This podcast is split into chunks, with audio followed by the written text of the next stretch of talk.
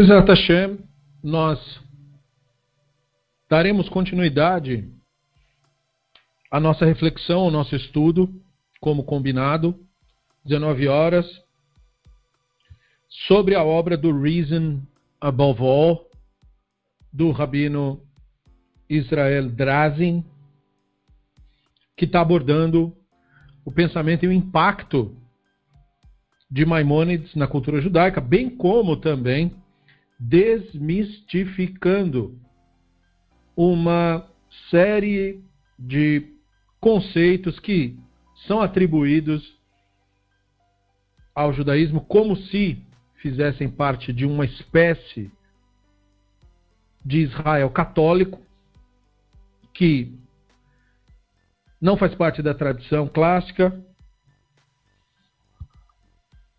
e que nós precisamos esclarecer, bem como compreender de uma maneira mais aclarada o pensamento maimonidiano propriamente dito.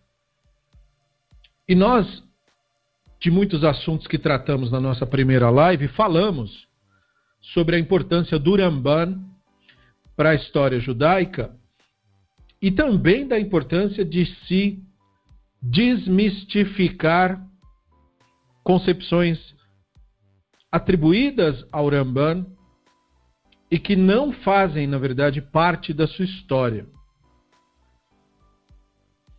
Como, por exemplo, a noção da educação do Ramban, que se fala como se soubesse onde ele estudou, como ele se formou médico, quando na verdade nós não temos, não há este tipo de informação. Assim como sua formação dentro da cultura judaica clássica, não sabemos dele ter frequentado nenhum tipo de yeshiva, nenhum tipo de instituição religiosa que, digamos assim, o autorizasse a falar. Não, ele simplesmente foi um autodidata extremamente competente, num período onde boa parte das pessoas eram, os que se destacavam intelectualmente, eram autodidatas, de certo modo, mas havia também a tradição da pessoa ser discípulo de alguém e, até onde sabemos, a única possibilidade é ele ter sido discípulo do pai dele mesmo, porque não sabemos de ele ter pertencido a nenhuma específica tradição, discipulado, embora suas ideias possam refratar em vários momentos pensadores anteriores. E nós vimos que, portanto, ele é considerado por muitos sábios o mais importante mestre ou pensador do povo de Israel, inclusive, muitos casos, acima até do próprio Moshe Rabbeinu. O que mostra algumas coisas para nós. Por exemplo, de que ao longo da história os judeus não tiveram essa visão que hoje é mantida de cultuar figuras é, bíblicas ou cultuar figuras religiosas de sua época porque eles tiveram a coragem de considerar o Ramban é, mais importante que Moshe. É, e você vê isso é, não simplesmente da parte do povo comum, mas da parte de pessoas que tinham conhecimento, que eram também líderes de comunidades e que expressavam sem problema esse tipo de opinião, de que o Ramban era um malach do Hashem, que o Ramban era a figura mais importante que eles já tinham visto na vida, que o Mishneh Torah era um, um a, o código jurídico por excelência. Você ainda tem o rabino Yosef Ivni Kaspi, que viveu entre 1297 e 1340, e disse que desde a época do nosso mestre Moshe, que é o pai da Torá, pai da sabedoria. Ah, na nossa opinião, o Rabino Moshe Ben Maimon é o maior de todos os mestres que já surgiu. Então havia essa admiração inegável do Ramban. E ele conseguiu isso sem, digamos assim, dar carteirada em ninguém. Ele não era considerado importante porque era filho do fulano de tal, ou porque era membro de uma seita, e aí, portanto, ele tinha que ser considerado importante. Mas ele, ele foi considerado importante pelo seu próprio mérito, pelo seu próprio pensamento, pelo seu intelecto e também, é claro, porque houve pessoas que souberam entender, ainda que não completamente, a grandeza do Rambam. Porque se não houver esses dois lados, não há entendimento que se sustente. Mas, como falamos, não se sabe muito sobre como ele foi educado.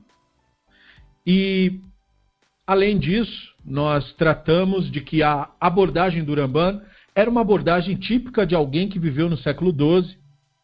Ou seja, ele não era tão revolucionário assim como, como por exemplo, não Aristóteles, mas como Spinoza foi na sua época. Spinoza foi extremamente revolucionário, o que o torna uma figura deveras interessante. Mas o Rambam não foi tão revolucionário nesse sentido. Ele não propôs uma nova abordagem para observância ritual, nada disso.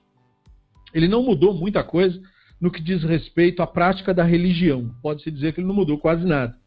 Exceto a sua postura, que era considerada para ele extremamente natural, de expurgar a religião do, do seu elemento mágico e mítico. Isso sim, se pode falar, mas isso não é um salto muito radical, porque tradicionalmente falando, é natural no judaísmo se posicionar contra o pensamento mágico. Embora hoje em dia o pensamento mágico pareça ser norma, quase todos os rituais judaicos hoje têm algum tipo de motivação mágica, mas nem sempre foi assim. Durante muitos séculos não foi assim. Então não é verdade que isso é sinônimo de judaísmo. Por exemplo, uh, recentemente nós estamos em período de Pesach. E no Pesach você tem um ritual de que quando você está fazendo a Haggadah de Pesach e lendo sobre as pragas, você molha o dedo no vinho e você vai pingando gotinhas para fora, numa toalhinha ou em algum lugar. E aí, conforme você vai falando as pragas.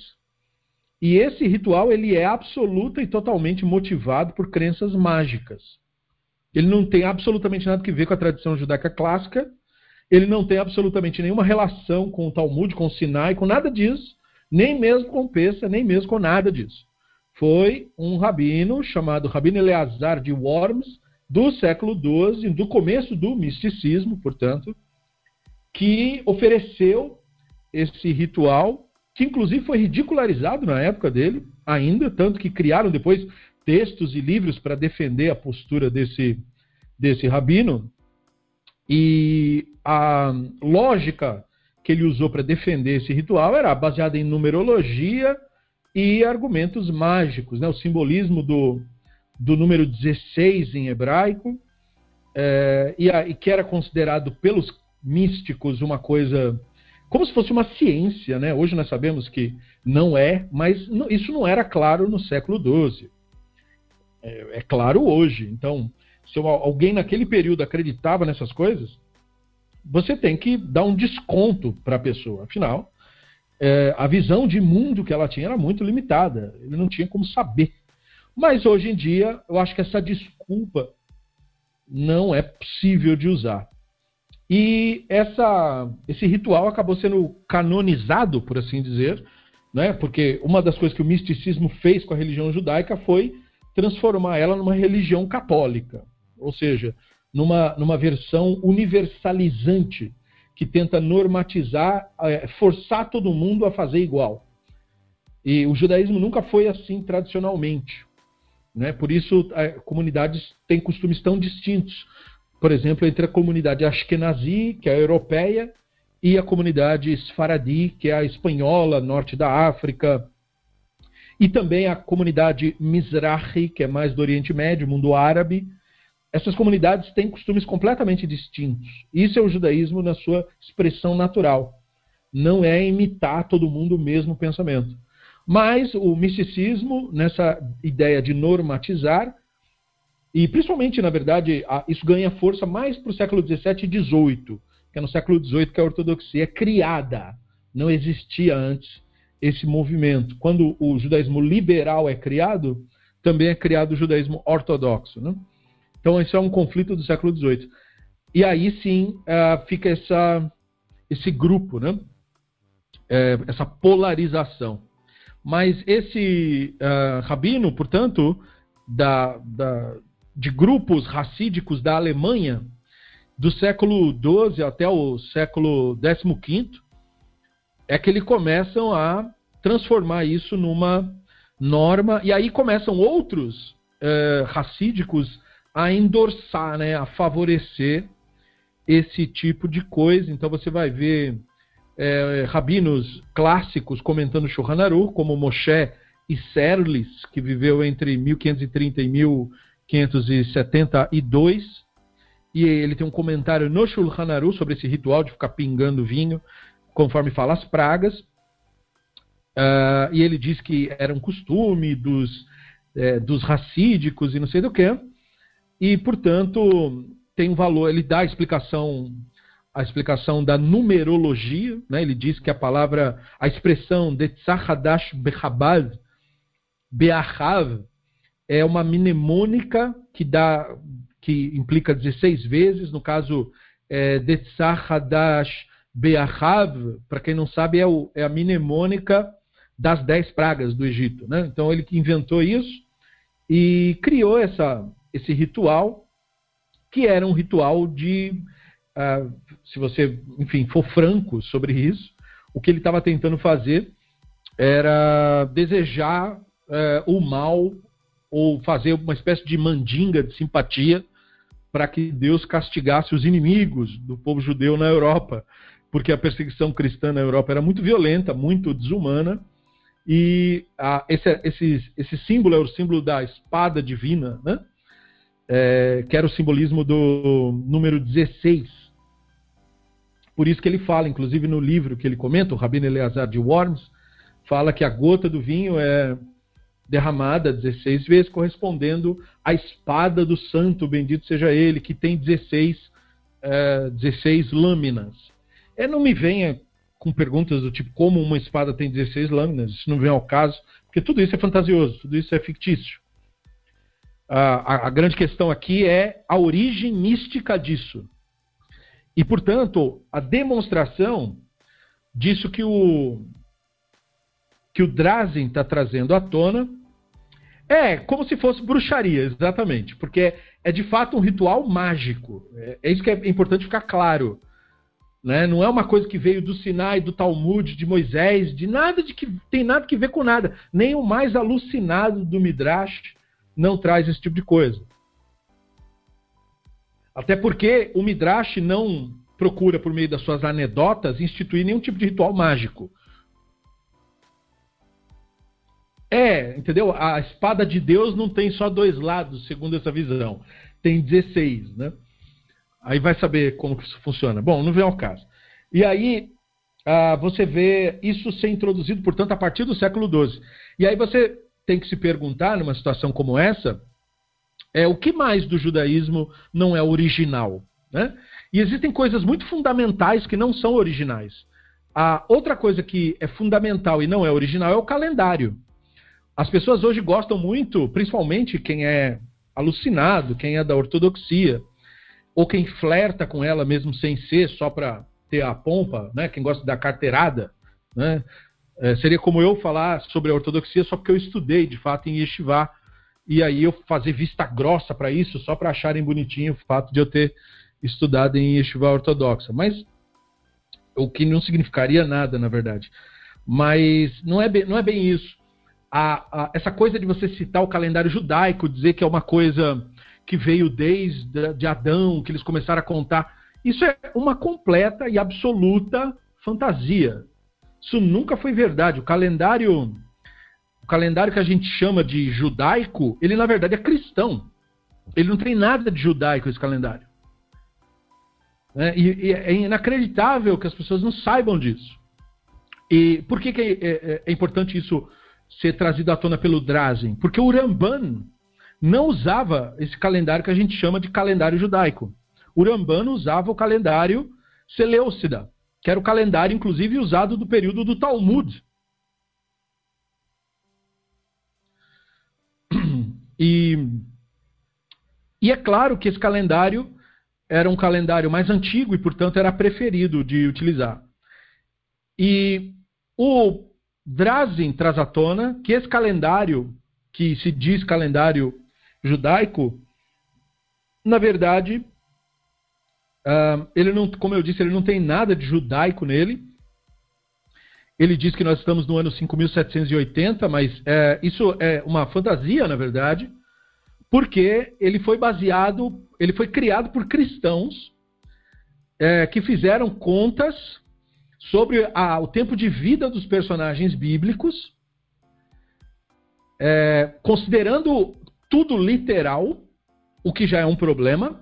Por exemplo, é, durante toda a história da tradição judaica clássica, é, não se pensou na figura do Adam Arishon, por exemplo, como se fosse um cara literalmente é, que existiu literalmente, ou que viveu literalmente 900 anos, como diz o questionando isso. Você vê uh, diversos comentaristas, inclusive trazendo outras versões dessa mitologia.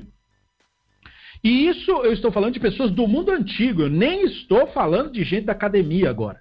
Eu estou falando de textos tradicionais que já tratam isso como uma coisa, uma história que nós estamos trabalhando, não é?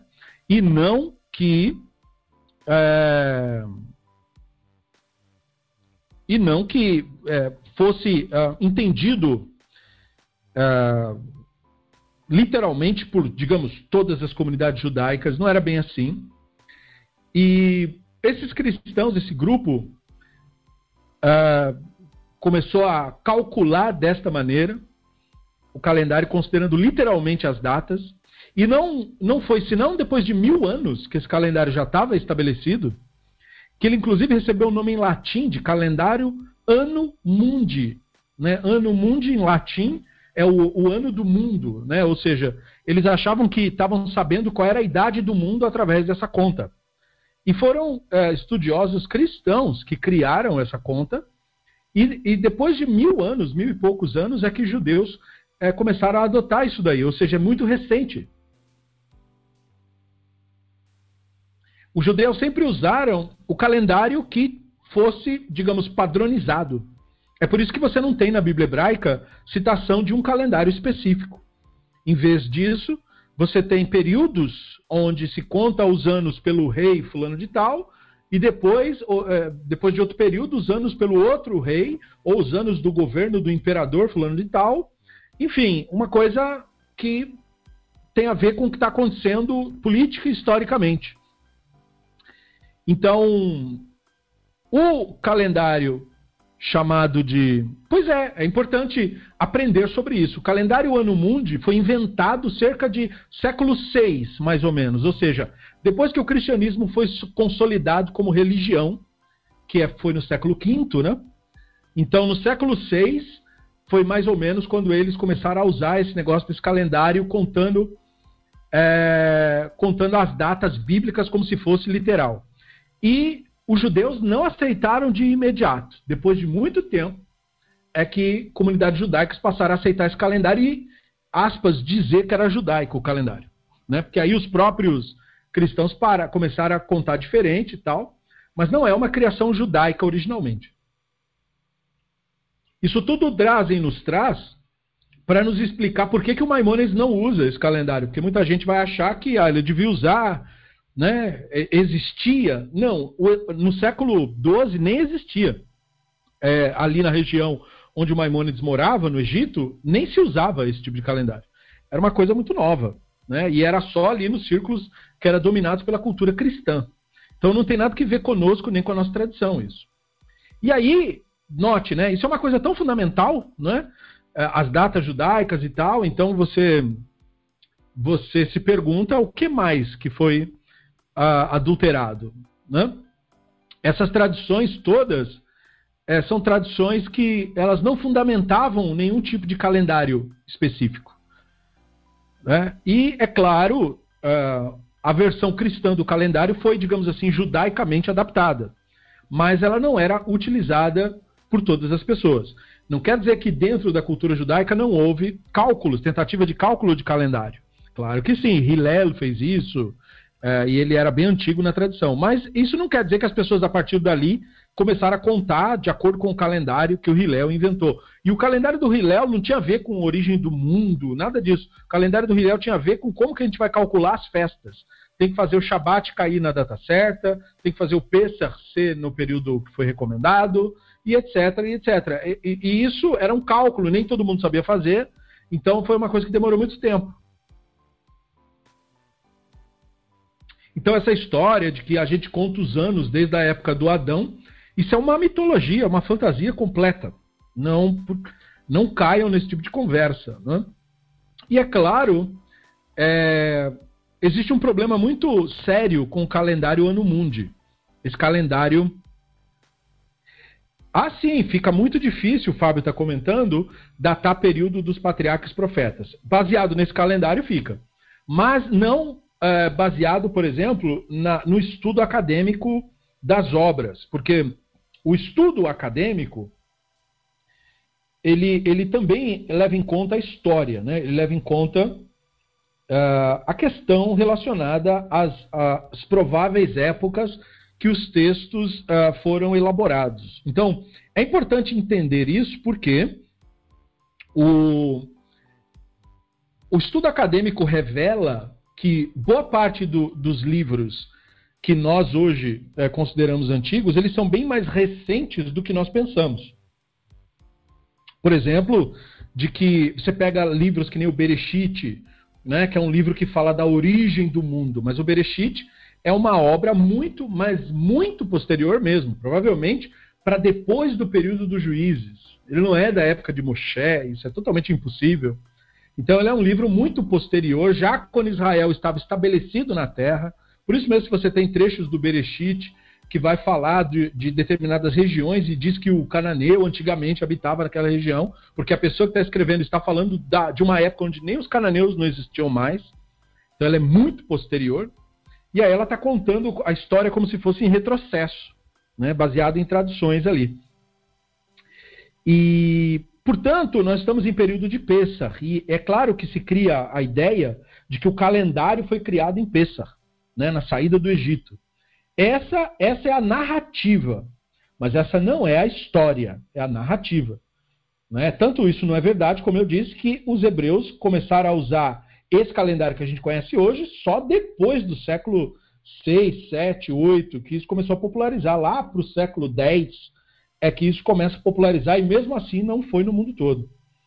Agora, antigamente, portanto, nos períodos bíblicos, períodos uh, babilônicos, o calendário usado era o calendário que tinha disponível na ocasião. Quem morava na Babilônia usava o calendário babilônico.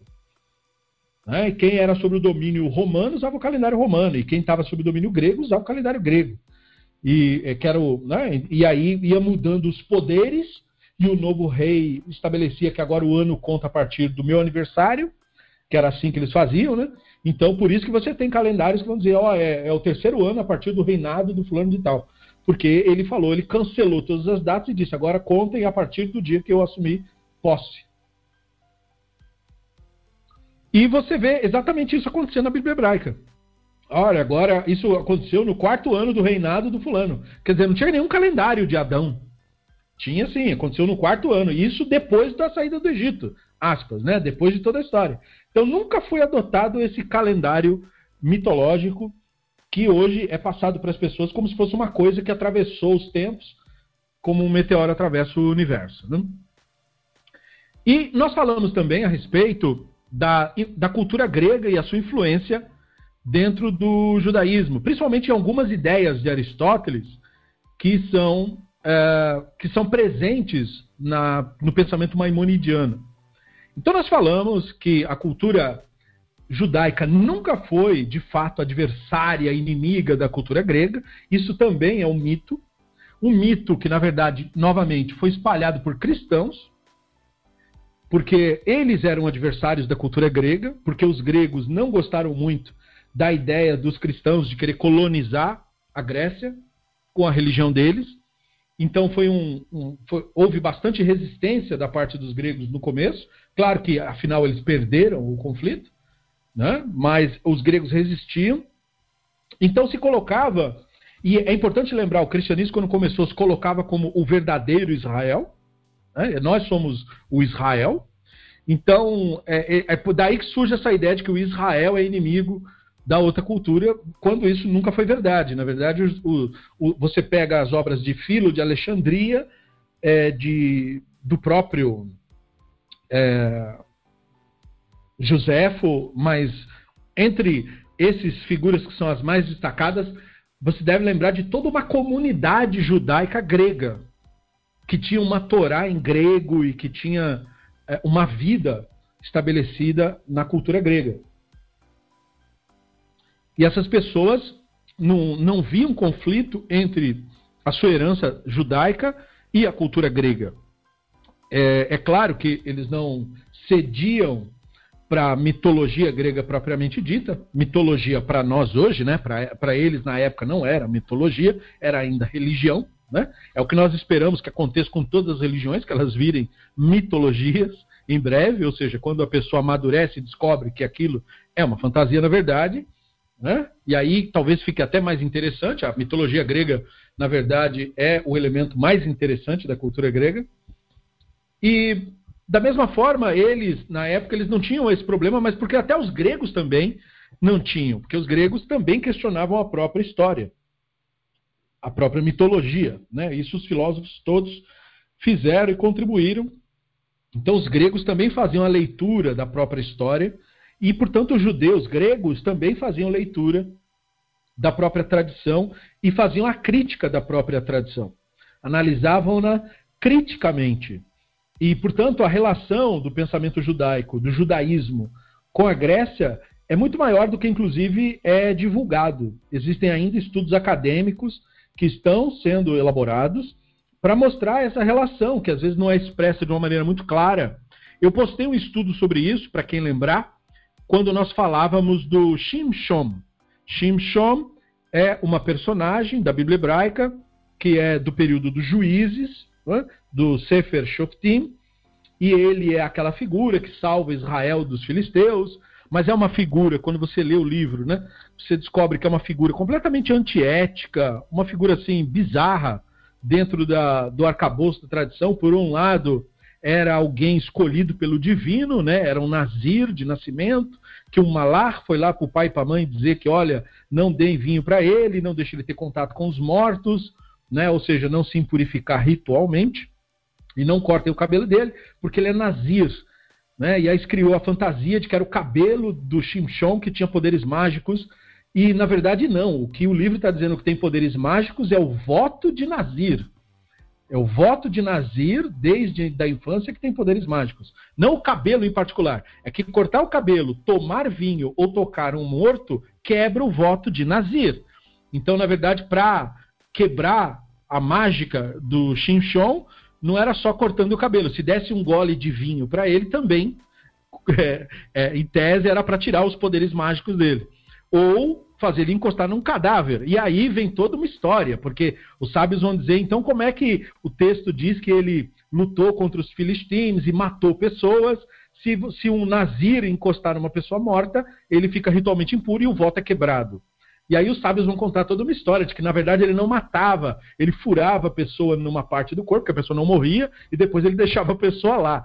Ou seja, era pior ainda. É, é, na verdade, se você ler na Torá, quando ela fala do voto de Nazir, o Nazir era um cidadão comum que queria, digamos assim, passar um dia de sacerdote. Né? Uma pessoa que olhava os sacerdotes no templo e queria ter um dia de sacerdote. Então a Torá cria essa, esse ritual chamado Nazir, que é quando uma pessoa comum segue as leis de sacerdote por algum tempo. E as leis de sacerdote incluíam essa questão de você não se impurificar ritualmente. E aí não podia entrar em contato com os mortos e tal e tal e tal, nem passar perto de um cemitério. E aí os rabinos vão extrapolar essas regras para coisas muito mais. Isso, Silvio, ele aleijava a pessoa, exatamente. É assim que os rabinos explicam como ele lutava nas guerras se ele era nazir, porque o nazir não pode se contaminar, né? E, eh, e aí eles dão essa explicação. Ele usava uma espada de cobre então não era para bater uma espada na outra, porque o cobre é um, é um, metal mole, né? Em comparação com aço e com outros metais.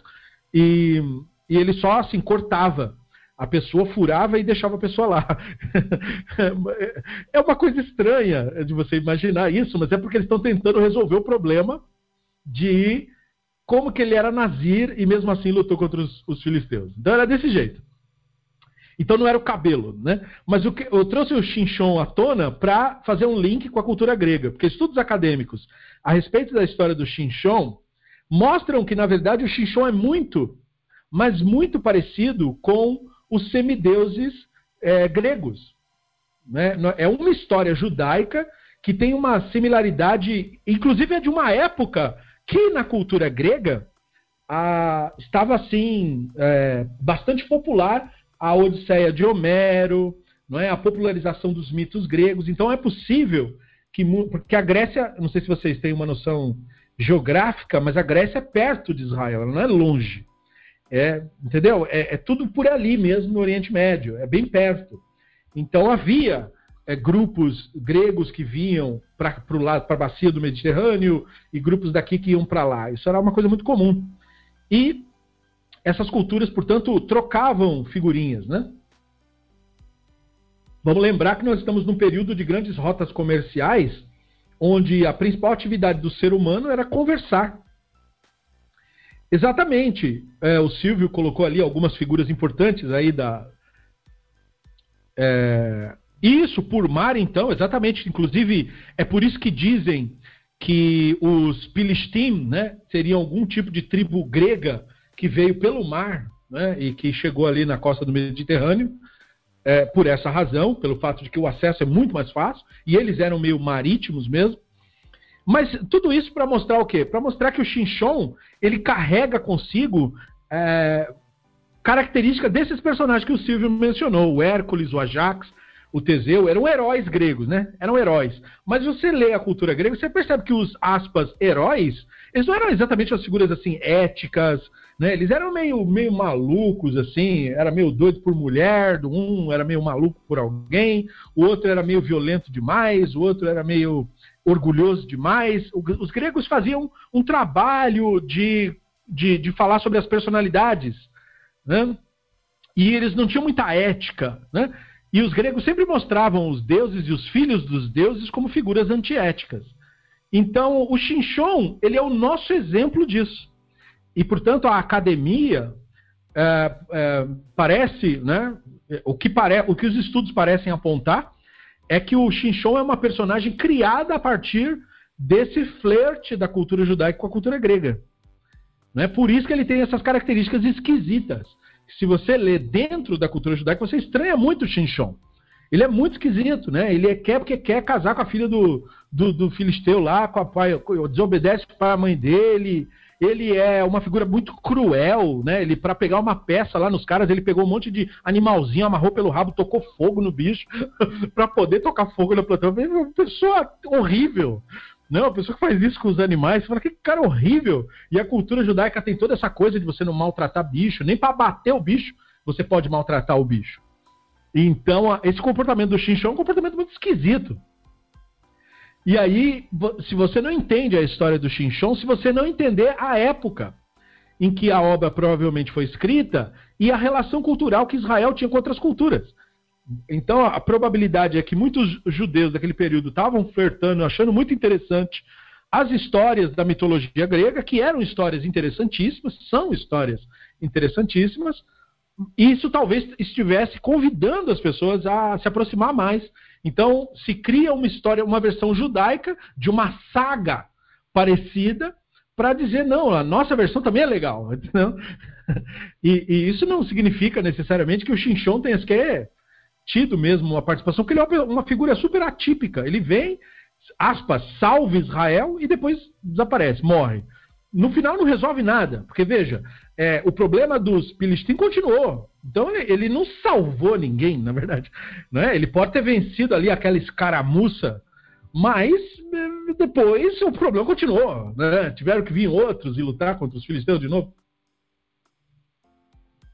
Então, nos parece que aquilo não tem realmente uma relação histórica, mas uma relação narrativa. É a versão judaica querendo atrair o público né, para seu próprio grupo. E aí faz muito mais sentido, porque o Xinchon parece mesmo um, a nossa versão do Hércules. Né? Ele é o nosso Hércules. E aí deu uma motivação judaica para ele. Aí faz muito mais sentido a história. E aí a gente pode trabalhar com ela de uma forma bem mais realista. Né? É, sem entrar no mérito de que é, ficar sem cortar cabelo dá poderes mágicos para a pessoa. Então, notem, né? Os, o, o, tudo isso para dizer, conforme nós vimos uh, no livro, que o, o, judaísmo foi fortemente influenciado pela cultura grega. Isso não é demérito, muito pelo contrário, a melhor parte da cultura grega, na verdade, que é justamente a capacidade de elaborar histórias. Você, é, você pega aí na Odisseia, né? Uma capacidade criativa de elaborar histórias, e isso vem do nosso Midrash. E você também tem a filosofia. É, é difícil entrar agora. O Franklin está perguntando, mas e aí a lição? Ele deve estar tá falando do Shinshon, não é isso? Quer dizer, a gente vê todo esse flerte com a cultura grega e tal, e qual é a moral da história, não é isso que você quer dizer? Então, é meio difícil a gente bater o martelo, entende? Sobre isso. Assim, agora, se eu for fazer isso, eu vou sair completamente do tema. Mas, assim, falando de maneira breve, de maneira básica, a, o único objetivo daquela história era mostrar que o, essa, o que, que o mito grego procurava fazer? Procurava fazer o grego admirar a própria cultura e esperar por um líder que o salvasse. Né? Ou seja, os gregos tinham muito disso, de que nós temos esse fulano que nos representa. Veja, quando você queria ser escolhido na polis grega para ser o líder, você antes disso teria que ganhar a confiança das pessoas. E convencer as pessoas que você era o escolhido dos deuses para isso. Esse tipo de mitologia ajudava nesse processo, porque fazia com que você, as pessoas te vissem como o escolhido dos deuses. Então, de uma maneira similar, se queria colocar na cabeça dos hebreus de que é, a, confiem nos seus líderes. O Elohim manda líderes, e esses líderes é, é que vão nos tirar do nosso sufoco. E essas histórias todas procuram trazer isso, porque ela faz um contraste no caso da nossa versão. Né? Na nossa versão, como é? é o Shinshon veio para livrar Israel. A crítica ali, se você perceber a história, é sobre as lideranças da época. Porque o Shinshon era um cara que não tinha nada que ver com as lideranças. Ele não era uma pessoa que respeitava muito os líderes da época, né? ele era um cara até meio controverso, e o Elohim escolhe ele, não os outros. Então parece que é uma crítica à visão de o que, que é um justo, o que, que é o correto, porque o Elohim escolhe o errado. Você percebeu? E não é só no caso do Shinshon, neste ponto da narrativa. Você percebe que outros grandes, aspas, heróis da Bíblia hebraica não são pessoas assim, é, exemplos de, olha que figura santa. Você pega é, outras figuras, eles são figuras assim meio normais mesmo. A única coisa que eles tinham de característica, no caso do Shinshon, era o fato de que, veja, ele cumpria mesmo os ritos de Nazir. Ou seja, ele respeitava a Torá. Então ele era um símbolo do respeitar a Torá. Percebeu? Ele era um símbolo disso. Agora, é claro que moralmente falando, a gente faz uma análise crítica dele hoje. Nós achamos o comportamento dele imoral hoje, século XX, século XXI, não na época. Tudo que ele fez ali no livro, de tocar fogo em bicho, de matar os outros, isso era normal. Isso era considerado natural, não tem problema nenhum fazer isso daí. Quer dizer, é, é muito estranho se você voltasse no tempo e fosse ler com a pessoa, poxa, mas ele pegou os animais e, e amarrou e tocou fogo, que maldade. A pessoa ia do seu lado e olhar e falar, mas e daí? E qual o problema? Ela, não, ela não entender por que você achou ruim disso. Porque você tem outra ética. Né? Não, você ia dizer para a pessoa, não, no século XXI isso é crime, inclusive. Não se faz uma coisa dessa, que coisa cruel. Imagina que Deus ia falar para fazer isso. E a pessoa daquela época ia dizer, não, não tem problema nenhum, é só bicho mesmo, não tem problema. Não é? então, percebeu? O Xinchon é uma figura que mostra é, é, um israelita se apaixonando por uma filisteia. Então, ou seja, criticando uma relação cultural entre os dois povos. Percebeu? Para mostrar o quê? Que existia essa relação. Que haviam pessoas que estavam se relacionando com os filisteus, que estavam gostando da cultura deles. E aí vem a, a, a história dizer: olha, mas ela vai te trair no final. Por quê? Porque a cultura dela é inimiga da sua. Então era uma coisa de é, semear não é? a discórdia entre os dois grupos. Percebe? É, era uma campanha, uma propaganda para manipular a população contra os filisteus. Porque aparentemente é, isso era necessário. Porque pelo fato de criar uma história que coloca as coisas nesse prisma, o que, que a gente percebe? Que o povo estava meio que cedendo, não é? É, é, porque a gente só lê um lado da história, lembre disso, a gente não tem o lado dos filisteus para dizer, olha, os hebreus fizeram isso e aquilo contra nós. Não, a gente não está ouvindo o lado deles, a gente só está ouvindo o lado de cá. O lado de cá está dizendo que os vilões são eles, mas certamente o lado de lá dizia o contrário. Né? Então é muito interessante. E pelo fato de a história colocar um romance da, da figura principal de cá com uma figura de lá e mostrar isso como uma coisa ruim, né? ou seja, dizer que ela era é, filha do, do líder de lá, é como se fosse uma crítica dessa cultura, de que, olha, não não tenham casamentos com os idólatras, porque é isso que a Bíblia hebraica proíbe. Né? É, vale lembrar, já que falamos nesse assunto, a Bíblia hebraica não proíbe judeu casar com não-judeus. Isso é uma mitologia que foi criada na Europa. O que a Torá proíbe é se casar com idólatra. Idólatra. E especificamente idólatra de Canaã. Era isso.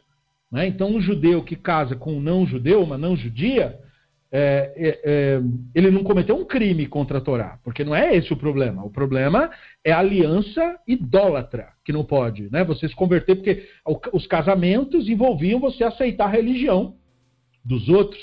Então, por isso mesmo que inventaram, por exemplo, que o sogro do Moshe era um Noahide. Mas o livro não diz que ele era Noahide diz que ele era sacerdote é, de uma cultura idólatra. Mas aí disseram não, mas ele. Né? Por quê? Porque Moisés casa com a, a, filha do cara. Então quer dizer que ele aderiu à religião do cara, ainda que é, as diferenças culturais fossem pequenas. Mas de qualquer maneira você vê esses problemas. Então a Torá tem um problema é, em proibir os judeus de se casarem com idólatras, para que a religião idólatra não fosse preservada dentro de Israel. Essa era a preocupação da Torá. Não era a pessoa do não-judeu. A pessoa do não-judeu nunca foi o alvo da crítica da Torá. O alvo da crítica da Torá é a religião, é a idolatria. Então aqui é a mesma coisa. Veja que a crítica do Shinshon gostar da Dalila não é a pessoa da Dalila, é o fato de ela ser da religião adversária. Né? A cultura adversária é. E ela, portanto, é mostrada como leal à sua cultura. Por isso que quando falam para ela, ó, oh, você vai nos falar como é que destrói ele ou não, aí mostram ela conspirando contra ele e tal. E ele não percebe, né? Então, quer dizer, veja, o Shinchon é o super poderoso, super forte, mas era um tonto, porque ele não percebia que estava sendo enganado. Então, esse é um exemplo do judeu que é dado naquela época. Né? O judeu era o cara que tinha Torá, tinha sabedoria, olha o mérito que você tem, olha a cultura que você tem, e mesmo assim você se deixa levar por essas histórias furadas, como se fosse uma coisa que você está apaixonado, que você não enxerga com a razão. Né? O Xinchon não enxergava racionalmente. Uma coisa que era óbvia, porque você percebe no texto, conforme o texto dá falas para Dalila, que era óbvio que ela estava enganando ele, ela nem fingia que não estava. Né? Ela falava assim, se fazia de nhenhenhé, de, de, de né? fazia manha para ele, ridículo, várias vezes. Me conta qual é o seu segredo. Qualquer pessoa inteligente ia falar: escuta, por que você quer tanto saber meu segredo? Que conversa é essa aí de que você está toda hora querendo saber como é que tira meus poderes? Quer dizer, qualquer pessoa inteligente saberia disso. A história foi construída para fazer parecer que os hebreus eram tolos por estarem flertando com a cultura dos filisteus. Possivelmente, o objetivo da história era esse. Mas é claro que a gente pode ter outros desdobramentos. Mas basicamente é isso. É, então note isso, né? Porque a relação da cultura. A história do Xinchon é uma evidência de que a cultura judaica e grega já se com, entravam em contato 500 anos antes da Era Comum. Já tinham contato uma com a outra. Já tinham relação uma com a outra. Então não foi isso de que ah, foram sábios do Talmud que viajavam para a Grécia, porque o Talmud conta essas, esses contatos que eles tinham, né? E mostravam que havia uma relação entre eles, os gregos respeitavam os sábios judaicos, os sábios judaicos admiravam a cultura grega. Você tem o Rabino Yehudá dizendo que a Torá não pode ser traduzida para idioma nenhum a não ser para o grego. Então, mostrando como ele apreciava, achava, via beleza na língua grega, via beleza na cultura grega, e, portanto, é errônea a visão propaganda de que, olha, nossa cultura judaica foi inimiga, né, foi perseguida pela cultura grega. Não é bem assim. Houve perseguição, mas não era pela cultura. Era um, uma figura, um déspota que persegue, mas não quer dizer que a cultura dele fazia isso e nem que a cultura é que é inimiga. Muito pelo contrário. E, portanto, isso mostra que, essa, que o judaísmo antes, né, ou seja, o judaísmo tradicionalmente falando, era um tipo de pensamento de povo, de cultura, que era aberto a outras culturas. Não é isso que nós vemos hoje, de, dessa coisa de que nós somos os originais e os outros não são.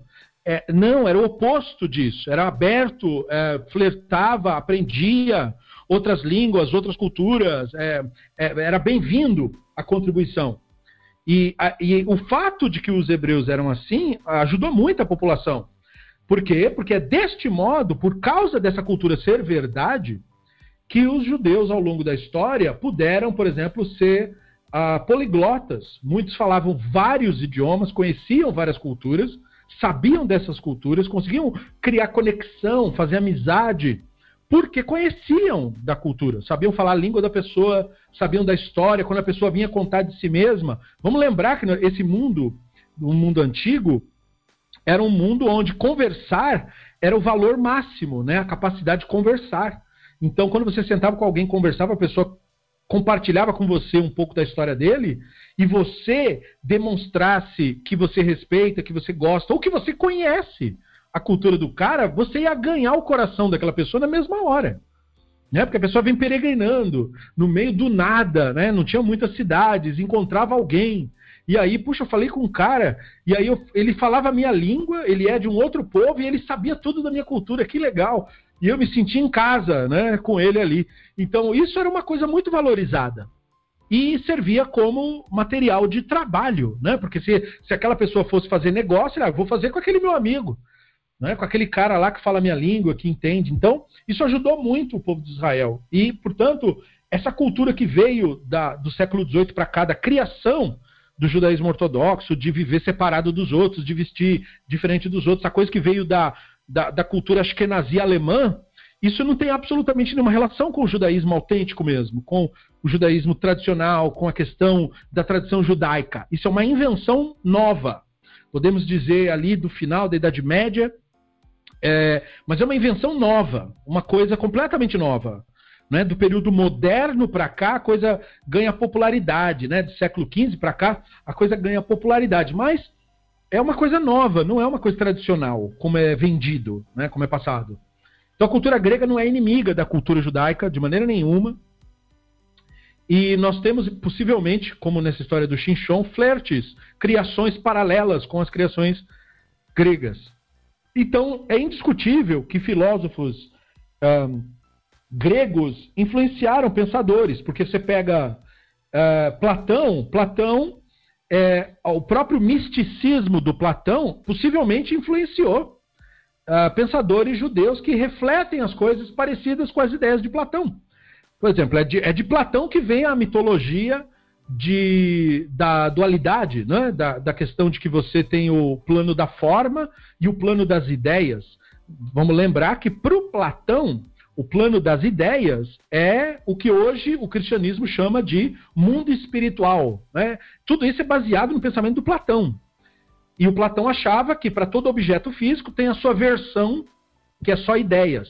Mas para o Platão, uma ideia é tipo uma inteligência é, que ele chamava, que o Aristóteles também traz essa linguagem, né? uma inteligência separada, que para o Platão era tipo assim, havia um universo inteiro disso, de coisas invisíveis, entendeu? Para nós. E as coisas físicas eram, digamos, cópias ruins daquilo, e aquilo seria perfeito. Mas, é claro, para o Platão era tudo isso. Então, quando você vê uma cadeira, você está vendo a versão imperfeita da cadeira. é, existe a ideia da cadeira. Essa ideia é a cadeira perfeita.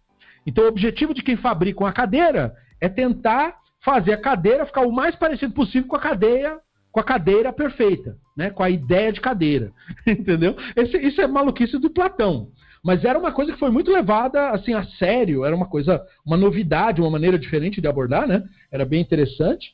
E é claro, quando você percebe o pensamento do Platão se desenvolvendo, você vê pessoas que vieram depois dele que é, aboliram, né, tiraram é, essas conclusões assim do caminho, como Aristóteles. Aristóteles rejeita justamente isso daí, justamente a ideia é, de ah, tem o um mundo das ideias. Claro, mesmo na época do Platão já tinha gente que era contra isso, porque falava isso é uma maluquice, né? Como é que, qual é a evidência que você tem disso? Você está inventando isso do nada? Ah, mas isso prestou um serviço muito bom para o cristianismo, porque o cristianismo criou toda a sua fantasia de céu e inferno baseado no, no, no Platão.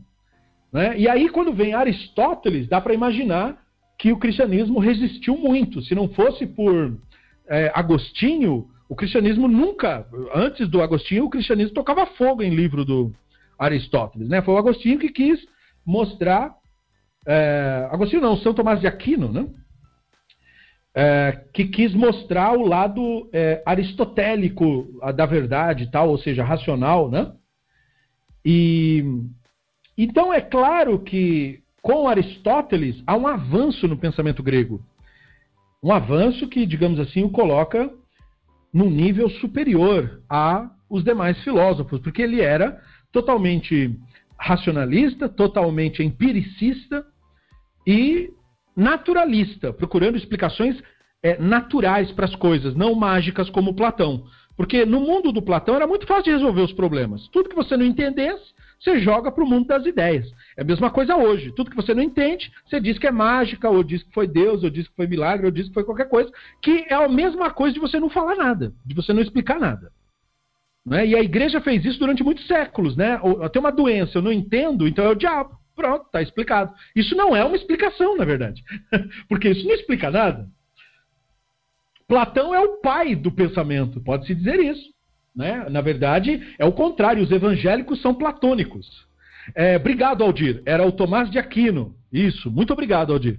É porque é, né, me confunde os nomes aí das figuras católicas, mas era esse cara. O Tomás de Aquino foi, digamos assim, o Maimônides para os católicos. Né?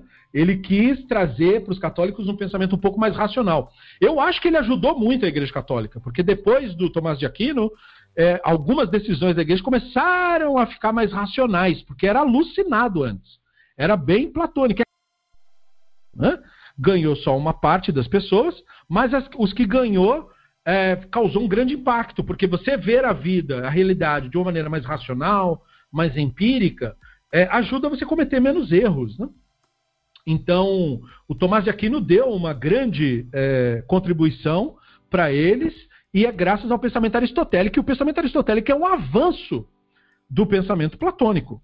Não é? Por mais bonito que seja o pensamento platônico, ele é completamente fantasioso, é completamente fictício. Não tem como Platão estar tá certo. Até porque nós, nós, nunca encontramos nenhum motivo. E por que, que eu estou chegando nisso? Porque quando nós falamos de pensamentos fundamentais, né, eu falei ontem sobre, por exemplo, um tema polêmico. Eu não, eu não acho polêmico, mas muita gente acha polêmico, né? A ideia de que nós não somos fantasmas, de que espíritos, almas, isso aí não existe de verdade. E a pessoa se surpreende quando escuta isso, porque ela acha que isso é tipo um senso comum. E claro que isso não é senso comum, porque isso nunca foi nem comprovado. Não tem como isso ser senso comum. Senso comum é uma coisa que todo mundo tem acesso. Né? E, e isso daí não é senso comum, porque ninguém nunca nem viu um fantasma e nem verá, porque isso não existe. Então a visão maimonidiana é, do ser humano não é a visão platônica. E a visão platônica é a visão de que nós somos divididos em corpo e alma. Você é um, uma, uma massa de carne que tem um fantasma que mora dentro dessa massa de carne, que está preso na massa de carne. Quando você morre, a prisão quebra e a fumaça sai fora, como no filme do Gasparzinho. Né? E, só que isso é uma fantasia platônica, que o cristianismo adotou e segurou, inclusive apesar de Tomás de Aquino, é, segurou essa ideia, porque o Aristóteles não pensava nada disso. Então Maimônides também não defendia que nós somos corpo e fantasminha, nada disso, não tem absolutamente nenhuma relação com isso, né? É, Para o Ramban, a, o pensamento é a nefesh, aquilo que os gregos chamavam de psique. Né? O pensamento é a nefesh, e a nefesh diz respeito ao corpo. Então, inclui o sistema digestivo, o sistema respiratório, todos os sentidos que você tem. Isso é sua nefesh. Né? Você tem o seu guf, seu corpo, a sua nefesh, que são os líquidos do seu corpo. Você tem o seu ruach, que é sua respiração, que é seu só entre aspas, porque na verdade o ruach é do Elohim, né? é da divindade. E aí você é, a única coisa que você é de fato é a Neshama, que é o que o Ramban chama, que Aristóteles chama, de a inteligência separada, né? Inteligência. Isso daí, essa inteligência, é a única coisa que não morre. Por que, que ela não morre? Porque ela não nasce. É por isso que ela não morre. O que nasce é a Nefesh. Né? A Nefesh nasce quando um bebê sai do útero, ele dá a sua primeira respirada pelos pulmões, porque quando ele está no útero, ele respira pelo cordão umbilical. Então, quando ele sai, ele recebe o Ruach, né, do Hashem, ou seja, ele entra em contato com o ar, e ele tem a Nefesh funcionando dentro do corpo. Só quando a criança está lá para os 10, 11, 12, 13 anos, é que ela realmente tem a Neshama, ou seja, ela se torna consciente dela mesma. Em algumas pessoas isso ocorre antes, outras depois. Enfim, a média é 13, então celebra nessa idade. Né? É, ou seja, aquele período quando você tem a sua primeira memória na qual você é um indivíduo distinto do outro. Né? Hoje em dia, Uh, não, a Nefesh não é individual. A Nefesh não tem nenhuma relação com o indivíduo. A Nefesh é uma manifestação do divino, não vai, não volta para o Elohim, porque ela é uma manifestação do Elohim. Ela é uma manifestação do Hashem. A Nefesh é, não é um, um indivíduo. A Nefesh é a estrutura corporal. O indivíduo é uma ficção criada pelo cérebro. Ou seja, isso que você imagina como uma pessoa a sua história, seu nome, seu sobrenome, suas memórias, é, sua missão no mundo. Uh, mais ou menos isso, Aldir. Muito bem. É, o Aldir, eu acho que refletiu aí o Bauman, né? É, uma alma líquida. Exatamente. A Nefesh é uma alma líquida, como se fosse. Né? Ou seja, é a estrutura é, líquida do corpo. Não só o sangue, mas todos os líquidos. A saliva, os fluidos, né? o plasma que tem no sangue. Tudo isso é Nefesh.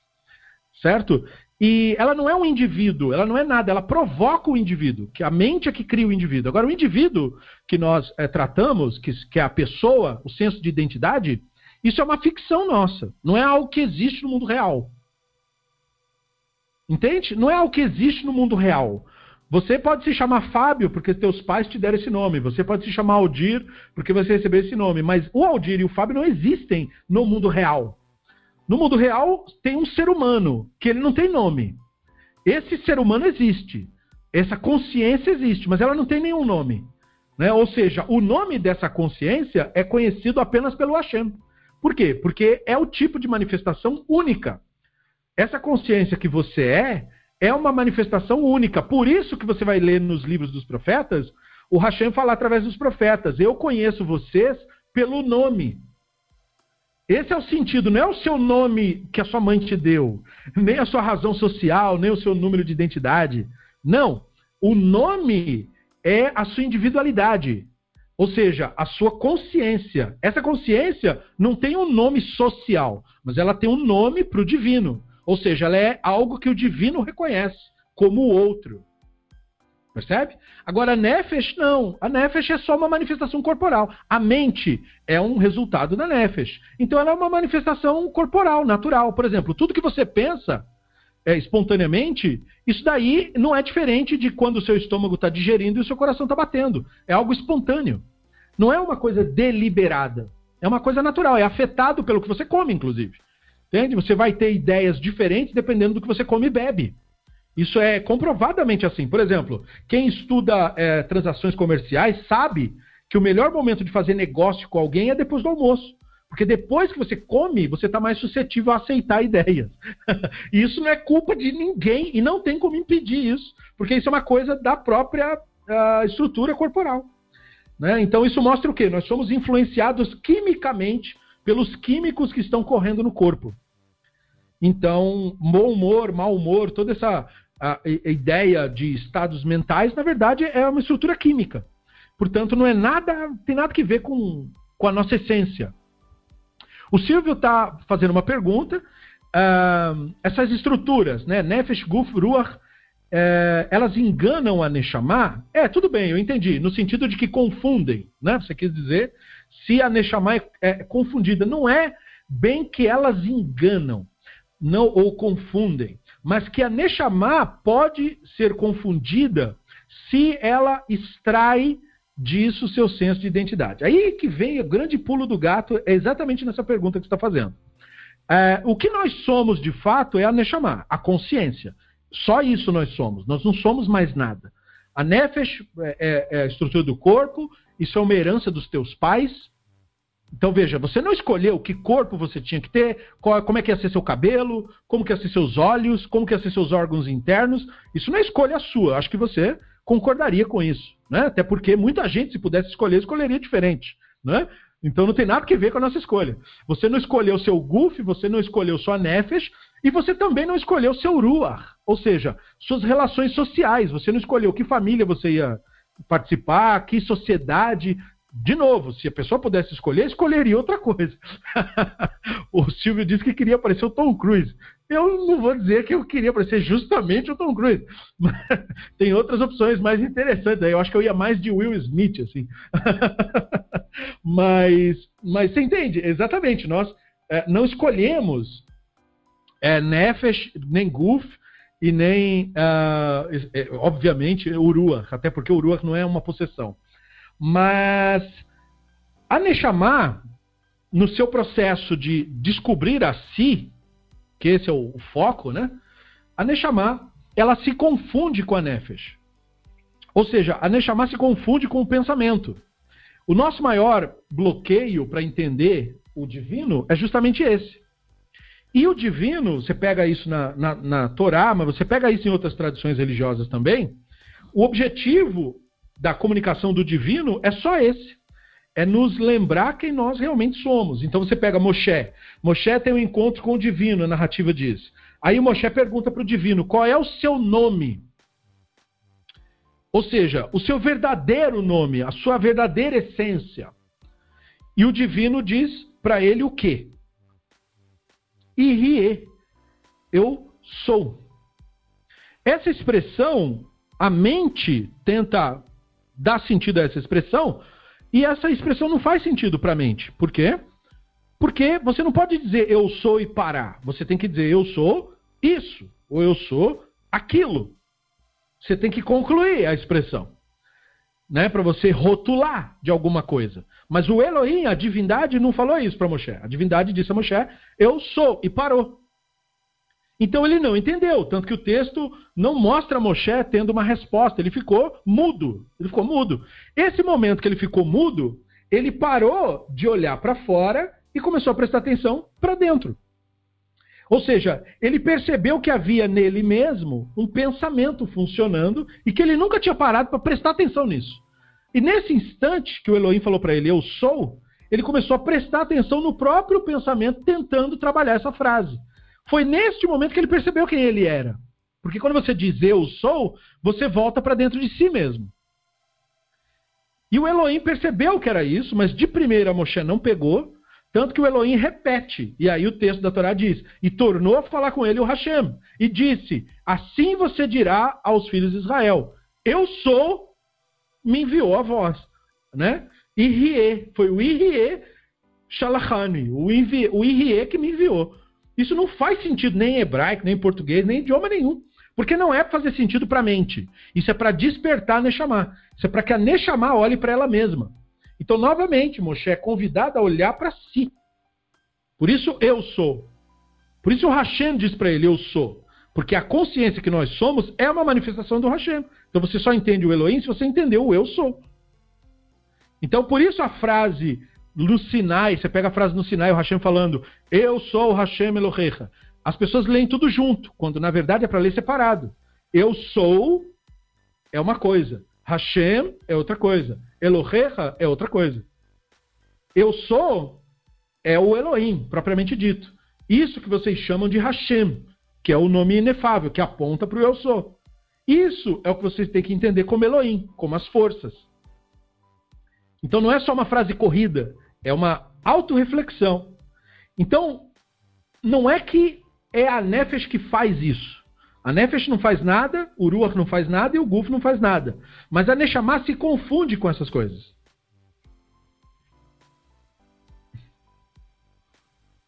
Então, é que na verdade, a lucidez, a capacidade de lucidez, ela coloca a pessoa naquele estado que nós é, somos narrados como Moshe. Você pega a linguagem da Bíblia hebraica, né? desde a época do Adam Arishon, ou os profetas e tal, a pessoa está na presença do Hashem, está na presença do Elohim. E a pessoa começa a conseguir enxergar a realidade como ela realmente é. Uma das características que são as características marcantes de você conseguir esse grau de lucidez é descrito pelos nomes do Hashem. Por exemplo, um dos nomes do Elohim é Shalom, né? paz. Então, isso, por que, que isso é um nome do Elohim? Porque se você chegar no grau de lucidez, se a sua Neshama desperta e você consegue se ver como Neshama e não se confundir com o pensamento nem com nada, você imediatamente sente isso. Ou seja, o Elohim se manifestou em você como Shalom. Agora, outra, outro nome do Elohim, nós falamos ah, em outros estudos não faz muito tempo, é Tsur, rocha, né? ou seja, o inabalável. Novamente, porque se você chegar nesse grau de lucidez, você se torna uma pessoa inabalável, no sentido de que o que acontece não não ganha o apelo emocional para você mais. A vida, a morte, se vai dar certo, se não vai dar certo, as vicissitudes, é, é o conceito de problema deixa de existir para você. Porque você começa a entender que é, é como se o universo fosse um teatro. Isso é um jogo, isso não é nada sério para que você trate isso. Ai, o que, que, eu vou fazer amanhã? Não tem amanhã. Porque se você percebe o Elohim, você percebe que a única coisa que existe é o momento presente. E você já está nele. E você já é uma manifestação do divino nisso. Então você tem é, você atinge o que a Bíblia hebraica vai chamar de estar na presença divina. Você está o tempo todo na presença divina. Por isso que o Davi escreveu isso no, no Terrilim e é escrito em toda a sinagoga. Né? Shiviti Hashem lenegdi tamid. Eu coloco Hashem diante de mim sempre. Ele não estava falando eu penso no Hashem o tempo todo. Ele não disse eu penso, ele disse eu coloco Hashem perante mim sempre. O Hashem é o eu sou, é o eu sou. Então você tem que focar em si mesmo. Você tem que focar no eu, no eu real, que é a Neshama. Essa Neshama é a manifestação do divino. Então você tem que focar nisso. Se você focar nisso o tempo todo, você tem paz o tempo todo. Você é uma rocha o tempo todo. Percebe? E aí a sua espiritualidade é exercida. Porque a espiritualidade é isso e não outra coisa. Espiritualidade, ser uma pessoa espiritual, não é uma pessoa que acredita em fantasma. Uma pessoa que acredita em fantasma, ou ela é maluca, ou ela está cultivando essa ideia, né? Flertando com essa ideia. Mas isso não é ser espiritual. Espiritual não é uma pessoa que acredita em espírito. Uma pessoa espiritual é uma pessoa realmente centrada no seu ser, centrada na Neshama, que entendeu isso. Mas para isso você não pode estar nutrindo crenças idólatras. Por isso a Torá é tão, tão contra crenças idólatras. Por isso que ela fica insistindo com esse negócio de que não tem outros deuses, não tem idolatria, não procurem o mágico, não procurem o. Né? Perceba, todas essas pessoas, o que, que elas fazem de mal se na verdade tudo aquilo é mentira? Tecnicamente elas não fazem nada, porque não existe nada do que elas estão fazendo. Então por que é tão ruim? Porque é exatamente aquilo que elas fazem que é a origem do sofrimento do ser humano. Não é uma coisa que elas fazem pontualmente para elas mesmas. Não, aquilo ali é a representação de por que o ser humano todo no planeta inteiro sofre imensamente. Exatamente, a pessoa sai da realidade, portanto, sai da presença divina. E toda pessoa tem o direito de ter acesso à presença divina. Então, quem tira a pessoa da presença divina, pela fantasia, pelas crenças, pelas loucuras, essa pessoa está fazendo um mal objetivo contra você, um mal direto. E não, eu não preciso aqui delinear sobre a história da humanidade para que saibamos quantas loucuras o ser humano fez em nome das crenças, em nome da loucura, em nome da fantasia. Quantas crianças não foram sacrificadas para maus espíritos? Quantas pessoas não foram mortas em nome de deuses? Quantas pessoas não foram mortas para agradar o diabo, para agradar o espírito da floresta, para agradar o Deus, para agradar. Quantas loucuras o ser humano não fez por estar desconecto da realidade. E em todas as culturas, quando surgiu um ser humano naquela cultura que entendeu como a realidade funciona, a primeira relação, a primeira atitude daquele ser humano foi sair. Pega os filósofos gregos. Os que entenderam a realidade, qual é a primeira atitude deles? É dizer a mitologia é mentira, é só uma história bonitinha, dá para brincar com isso daí, dá para contar essas histórias, mas isso não existe de fato, não tem ninguém no Monte Olimpo e não existem deuses e nada disso aí existe. Foi a primeira atitude. Por quê? Porque você percebe que não tem como existir um divino se ele não for uma manifestação da consciência. Um ser mágico morando em algum lugar é que não vai ter mesmo. Então a primeira atitude é essa, em todas as culturas. Em todos os povos houver, houve indivíduos que despertaram e que falaram, gente, estamos equivocados. E eles foram odiados, detestados. Né? Eles não disseram, preste culto para mim. Eles disseram, não prestem culto para nada. Entendam que tudo isso aí é uma mitologia. São histórias, não é algo que existe de fato. Então, quando nós falamos de, é, do conceito maimonidiano de alma, nós estamos falando da consciência. Não estamos falando de nenhum tipo de fantasma. E a consciência não nasce. Porque perceba, né? Como eu falei, quando um bebezinho nasce, ele não tem consciência de nem quem ele é. Ele não sabe nem distinguir e separar a si mesmo, por exemplo, da mãe nos primeiros anos de vida. Isso é, é visto pelo, pelos especialistas na área, tanto na área da neurologia e de ciências médicas, como também na áreas comportamentais, da pedagogia. A criança, o bebê no colo da mãe, se vê como a mãe. É, é, a mãe é uma extensão dele mesmo, ele não sabe quem é, de fato. E assim, conforme a criança vai aprendendo a falar, dizer o próprio nome, ela vai começando a, a criar uma identidade mental. Mas você pega crianças que ainda estão aprendendo a fazer isso, elas falam de si mesmas na terceira pessoa. Ela aprende que o nome dela é Luiz, mas ela não fala eu sou Luiz. Ela vai dizer que está com fome e diz o Luiz está com fome. Ela fala de si mesma na terceira pessoa porque ela não tem a noção do eu ainda. A noção do eu, portanto, não é natural, ela é ensinada. E aí volta aquela pergunta que o Fábio fez. Né? A Nefesh é a origem da personalidade da pessoa, do senso de pessoa?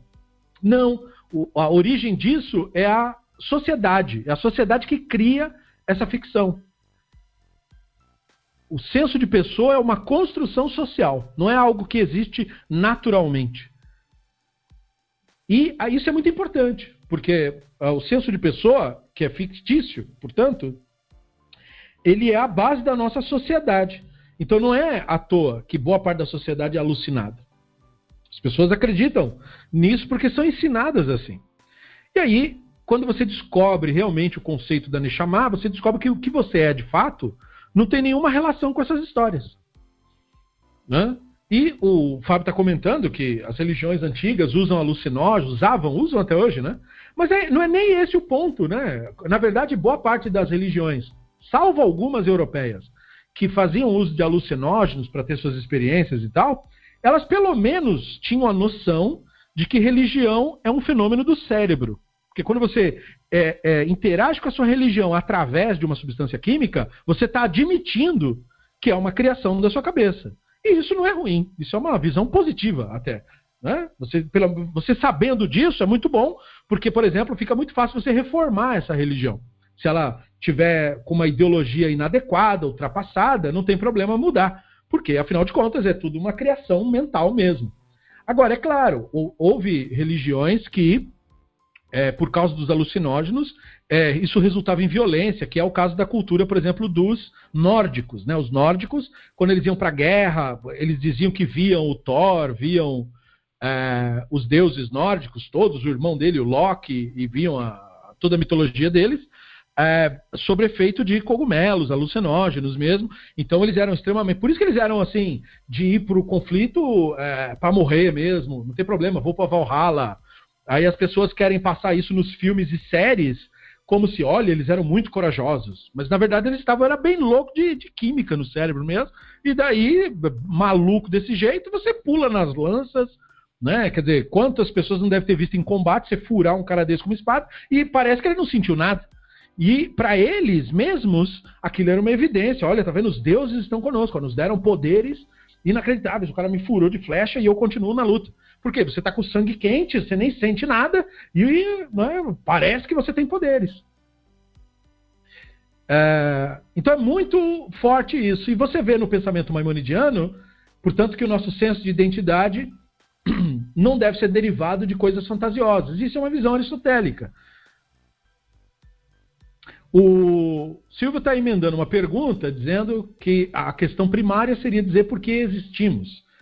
Sendo a Neshama o eu real e os outros uh, eus né, criam alucinações, que no caso deve ser a mente que ele deve estar tá falando, onde nasceu a vontade de existir?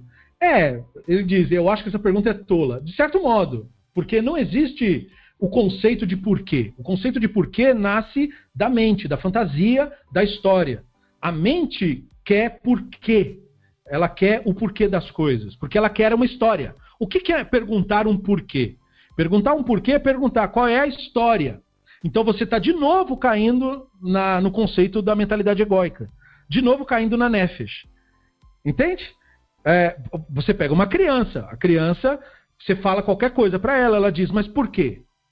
Isso não é ruim, mas ela está querendo uma história, porque quase tudo que você fala para ela tem mesmo uma história. Você pega uma criança é, e ela fala assim: por que, que melancia chama melancia? É, existe um motivo. Você não pode dizer para ela porque é assim mesmo. Existe um motivo. Olha, essa fruta foi descoberta por povos antigos que, por causa do formato físico, passaram a chamar de tal nome. Aí uma outra cultura deu outro nome. Aí, é, quando essa fruta passou por mercadores e veio de tal país para cá, eles chamavam de um nome e a gente herdou o nome deles. Então tudo tem um motivo. Certo? Então a mente investiga a realidade procurando histórias ou criando histórias.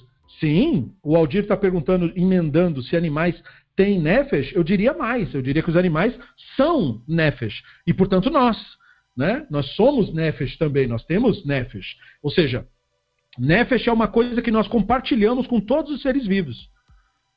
Todos eles, todos que têm algum tipo de líquido correndo no corpo, aquilo é a nefesh dele, inclusive as plantas, hoje nós sabemos. Os homens do período bíblico não sabiam disso. Que plantas também eram seres vivos, que caçavam, que disputavam território. Eles não tinham a menor ideia disso, que se comunicavam, né? Mas então eles não aplicam a palavra vivo para plantas. Hoje nós podemos aplicar porque sabemos que é verdade. As plantas são seres vivos, muito parecidos, inclusive, com os demais animais. Uh, mas sim, os animais têm nefesh e uh, é o que nós compartilhamos. Inclusive, a nossa Nefesh não é diferente da deles nesse aspecto. Né? A nossa Nefesh é idêntica à dos outros primatas e vai diminuindo de semelhança. Tem vários tipos de Nefesh, portanto, uma Nefesh de um réptil é um pouco mais diferente da nossa. Porque os, os instintos deles são bem mais primitivos, né? Comer, fugir e buscar sombra, e deu, né? Mas é, você pega primatas, já é uma coisa de relações sociais. E daí você vê o contato com a questão do ruach, né? o ruach agindo com a nefesh. Alguns animais não têm ruach. Ruach é só os animais que respiram por pulmões. Então, alguns animais têm essa característica que é todo, quase todo ser vivo que respira por pulmões tem é, grupos sociais entre si. Agora, os que não têm, é, respiram por pulmões, eles não formam grupos sociais como nós. Pega, por exemplo, abelha, abelha ou formiga, tanto faz. É, elas não têm respiração por meio de pulmões. Mas a sociedade delas parece uma sociedade organizada, mas na verdade é um controle químico. Né? A rainha seleciona quimicamente quem vai ser. Eles são como robôs, né? eles seguem o programa que foi dado. E elas não têm nenhuma escolha social, não tem uma relação social.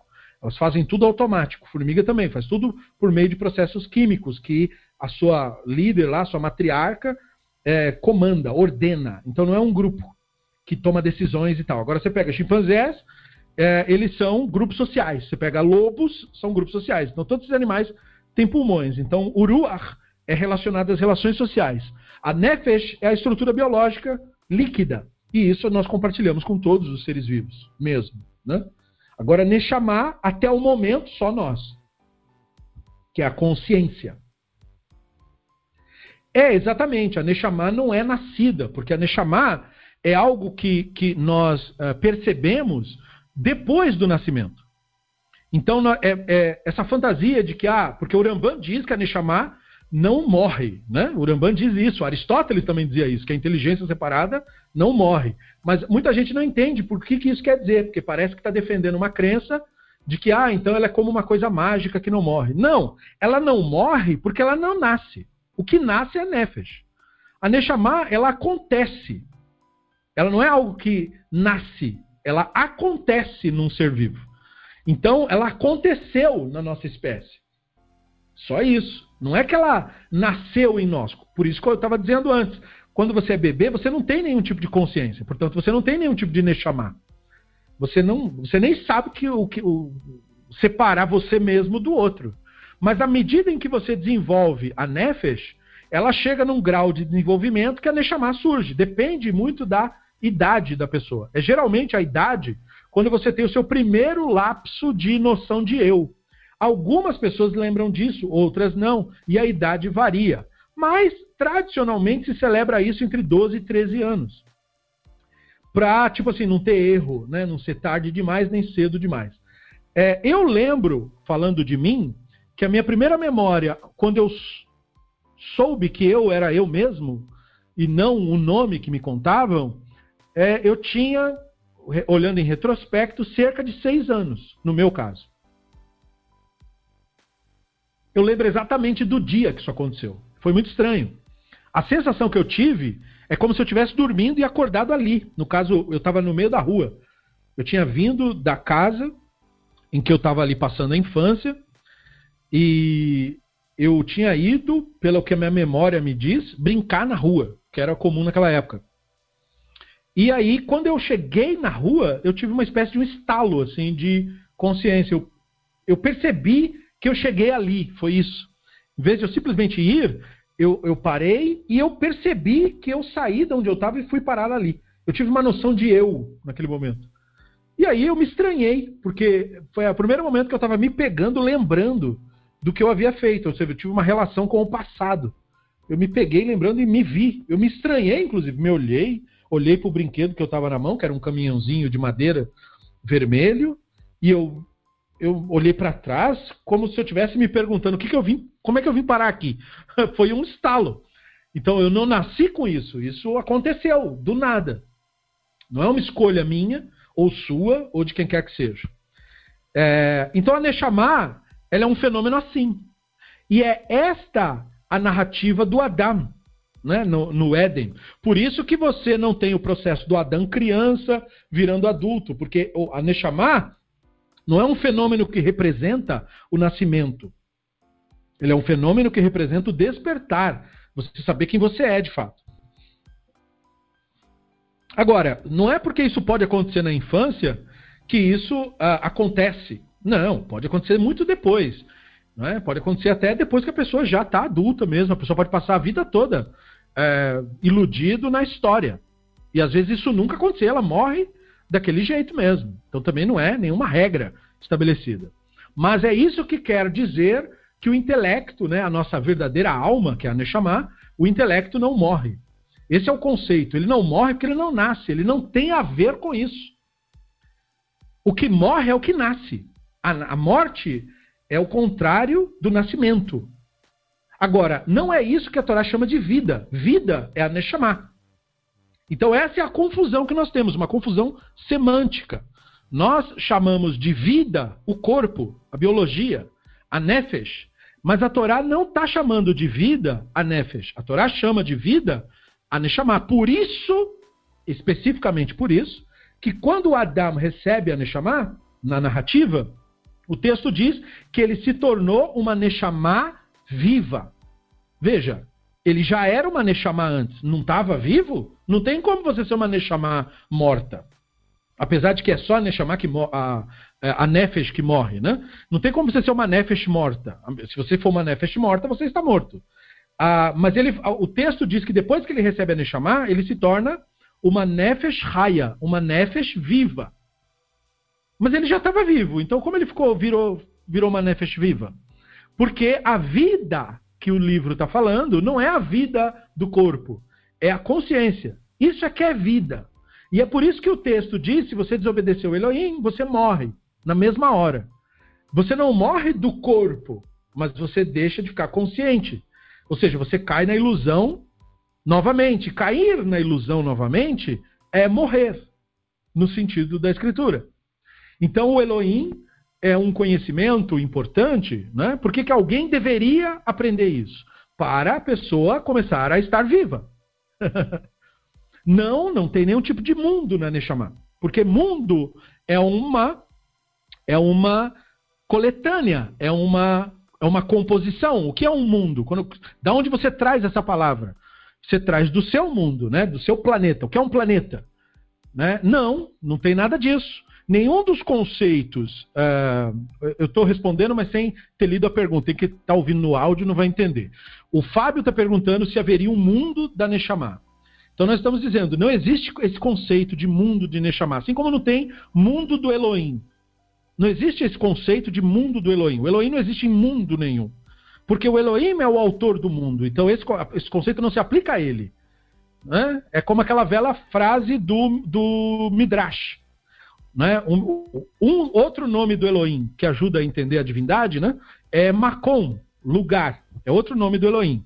E o Midrash diz: o Hashem é o lugar do mundo. O mundo não é o seu lugar. Então, o que, que significa isso? Que não é o conceito de lugar ou de mundo se aplica apenas ao que é composto. E o divino não é composto. Portanto, ele não vive numa dimensão ou num mundo. Não é isso. O divino é a totalidade, não um conceito separado. Então não é que o divino está em outra dimensão. Somos nós que estamos em outra dimensão. Nós estamos na dimensão de tudo que é composto. E até onde nós sabemos, só tem essa dimensão. Fora essa, o que, que vai ter? Tem a não composição, que é a dimensão do divino. Né? Aspas, porque isso não é uma dimensão, né? não é um tamanho. Mas é a realidade do divino, que é a não composição. E a Neshama? A Neshama faz parte daquela realidade lá, que é a não composição. A Neshama não é composta de nada. Ela é uma manifestação do divino, propriamente dito. Então não tem, ela não vai para nenhum lugar, perceba, porque ela nunca saiu de onde ela está, na verdade. Por isso que a Neshama é o nosso contato com o divino. Ela não vai fazer esse contato no futuro. Ela já está nesse contato agora mesmo. Ela nunca saiu desse contato, na verdade. Então, o que acontece quando você se torna consciente? A divindade se manifesta através disso, no mundo, no mundo físico.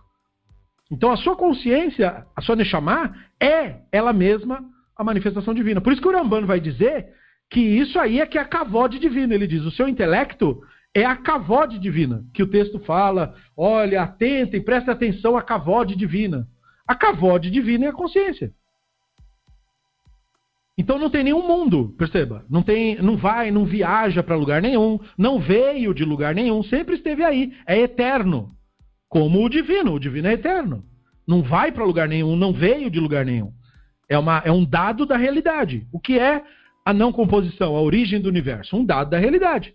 Cientistas estudam o universo. O que, que eles descobrem? Que as coisas vieram desde um, um momento simples ao momento mais complexo. E antes disso? Antes disso, nada era composto.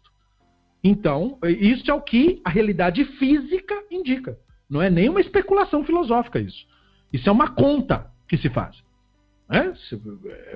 Por que, que existe essa teoria do Big Bang? Justamente porque mediram a, a, o espaçamento das galáxias, a velocidade que as galáxias se afastam, fizeram a conta em retrocesso e concluíram que o universo tem que ter começado num ponto é, aonde não havia nenhum tipo de composição e ali de tudo aquilo expandiu, houve a grande expansão. Como essa teoria, quando ela surgiu, ela espantou quem ouviu, eles não acharam brilhante, eles acharam ridícula a ideia. Porque era uma ideia muito maluca. Como que tudo que existe surgiu da não existência? Como assim? Então eles apelidaram para brincar, né? De Big Bang. Ah, teve um Big Bang, bang, aí surgiu tudo. Mas, no fundo, depois, é, com a medição das.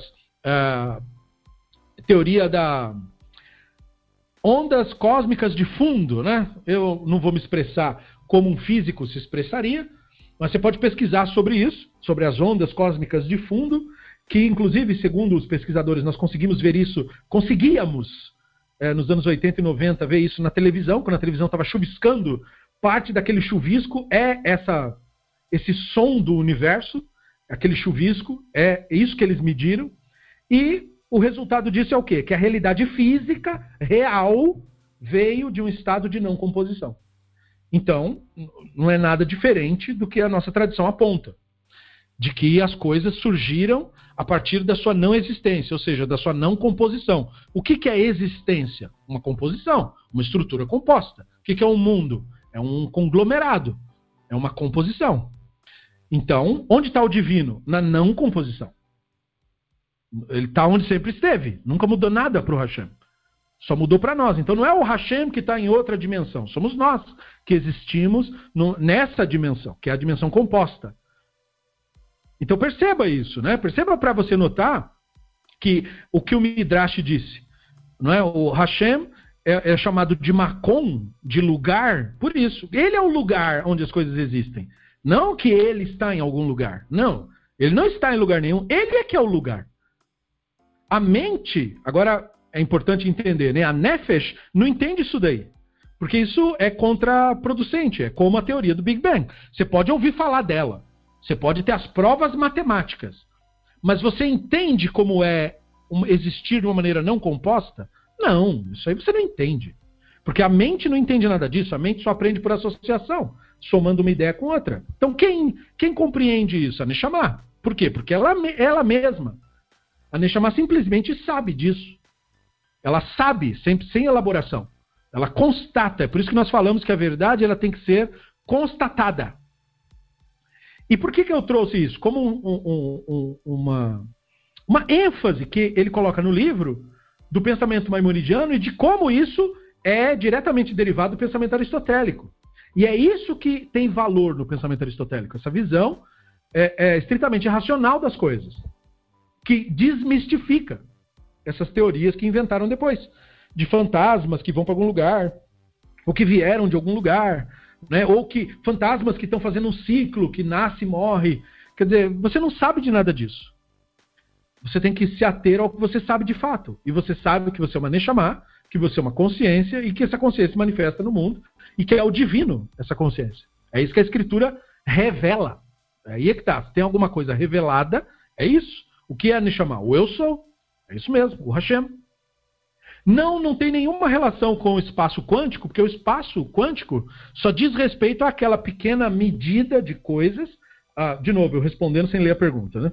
O Aldir está perguntando se isso tem alguma coisa a ver com o espaço quântico. Não, não pode ter a ver com o espaço quântico. O espaço quântico é apenas um, uma medida.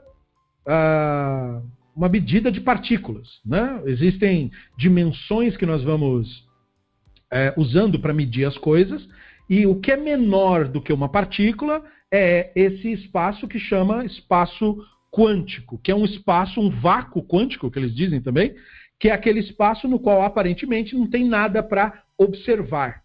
E os pesquisadores descobriram que também isso não é certo. Ou seja, que é errada a visão de que o, o, o tal do vácuo quântico é vácuo.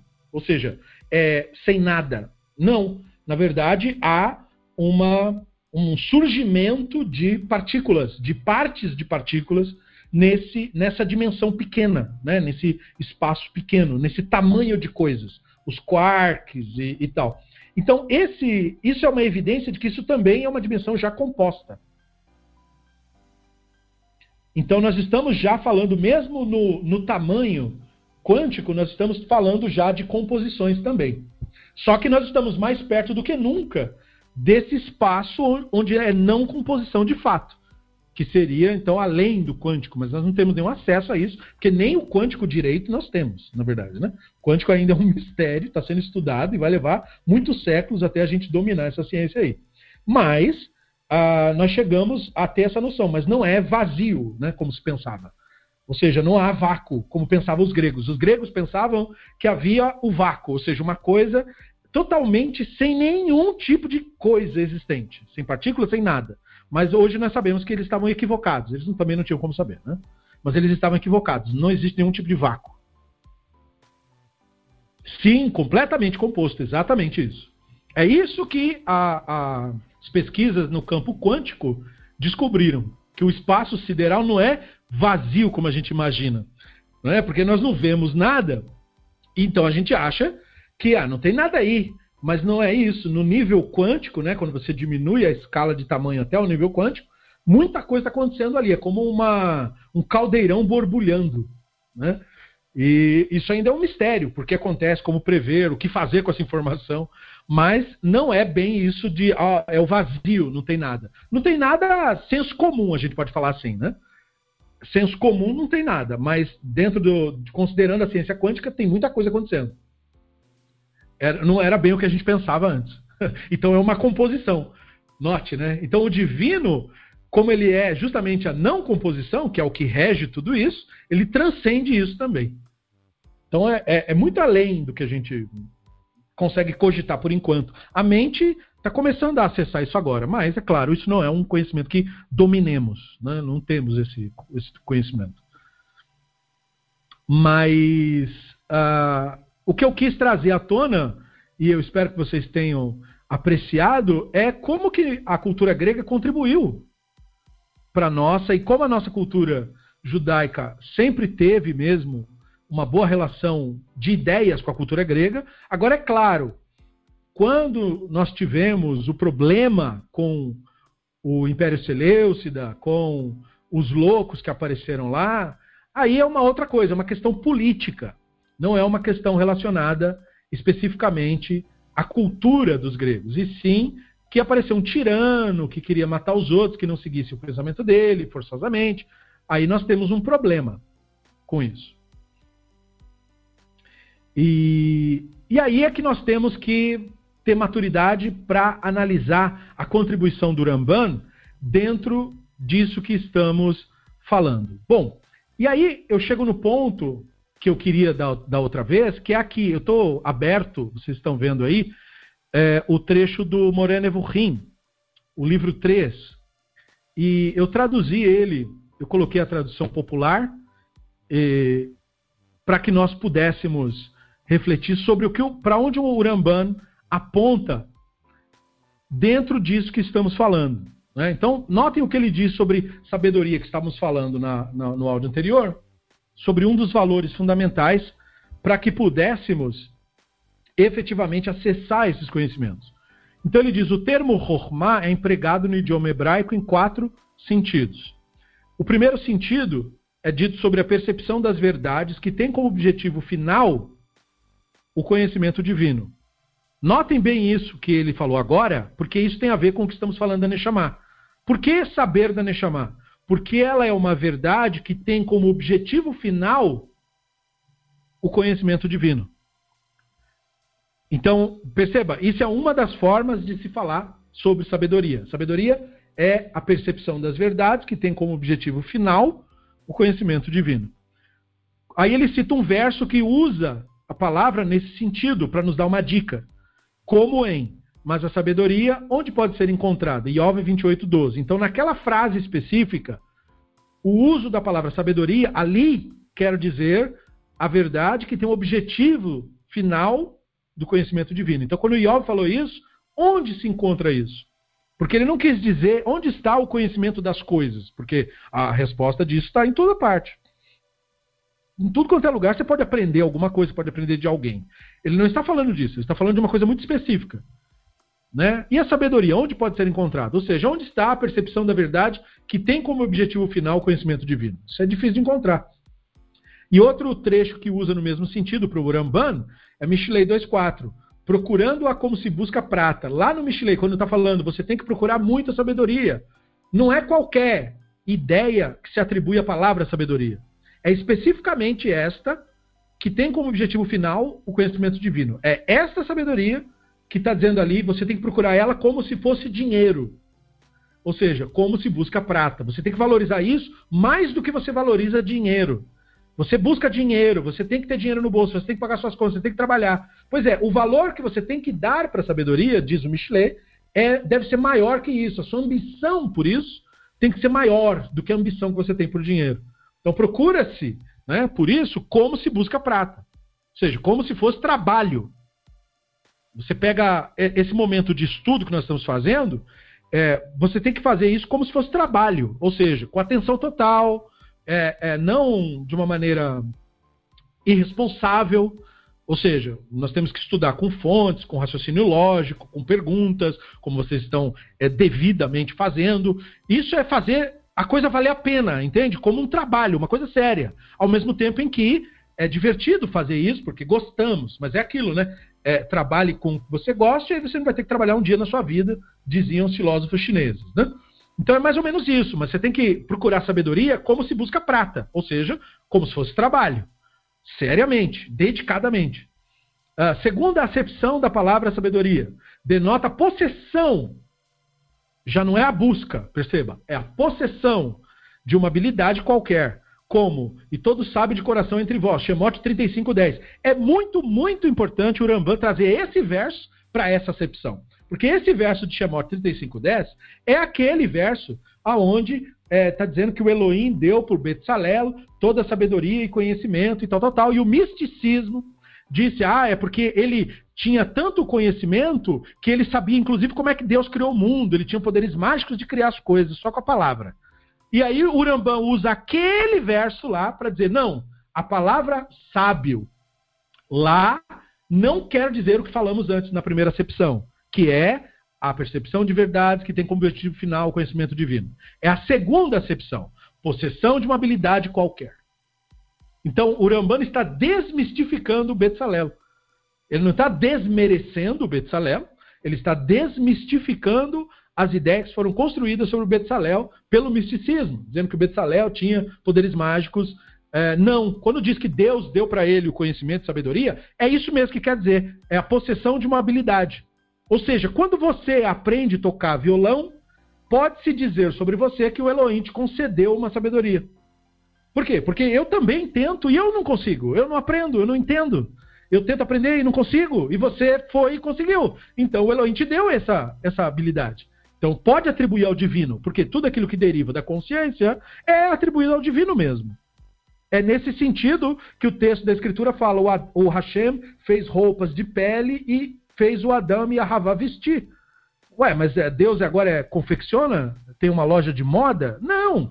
Eles, com inteligência, abateram o animal, tiraram o couro, curtiram, costuraram e vestiram. A sabedoria que lhes concedeu aquilo é o divino. O divino lhes concedeu aquilo. O Hashem concedeu para eles roupas. Esse é o sentido. Não é o sentido de ele costurou para mim. O sentido é quando você faz uma coisa com habilidade, você possui a sabedoria, a sabedoria divina. Então, segundo o conceito de Chokhmah, de sabedoria, é a possessão de uma habilidade, qualquer que seja essa habilidade. Todos sabem de coração entre vós. E também toda mulher sábia de coração. Ele citou Shemote 35:25, bastava só o primeiro. Mas como ah, no caso do Betsalel, os poderes mágicos que o misticismo diz que Deus dá para as pessoas, só é dado para homem, caso você não tenha percebido, né? Mulher está fora dessa história. Então o Rambam vem colocar, não é verdade. O, o, a concessão de habilidades é dado para toda pessoa para homem ou para mulher. Veja, o Rambam também nutria vários preconceitos do século XII, mas ele faz questão de enfatizar isso. Então isso tem um valor especial para nós. Terceira acepção da palavra Chokhmah. É aplicado também em relação à aquisição de virtudes morais, como em, aí ele cita Terrilim 105, transmitir sabedoria a seus anciãos.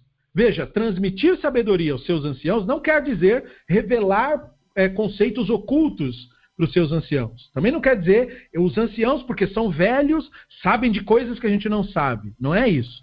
Está falando de virtudes. Quando você envelhece, você se desencanta com muita coisa, você perde a imaturidade, geralmente falando. É claro que não é todo mundo que é assim. Mas, em geral, quando você vai envelhecendo, você deixa de ser bobo, você começa a ficar mais maduro, mais são, então, isso, essa sanidade, é uma virtude moral adquirida por causa da idade. Então, é, você adquiriu sabedoria, é a maturidade, nós poderíamos chamar hoje. Mesma coisa em Iov 12, 12. Somente os anciãos têm entendimento. O que ele quer dizer com aquilo não é que somente quem é velho sabe de alguma coisa. Não é isso. O que ele quer dizer é a pessoa mais velha é que tem maturidade.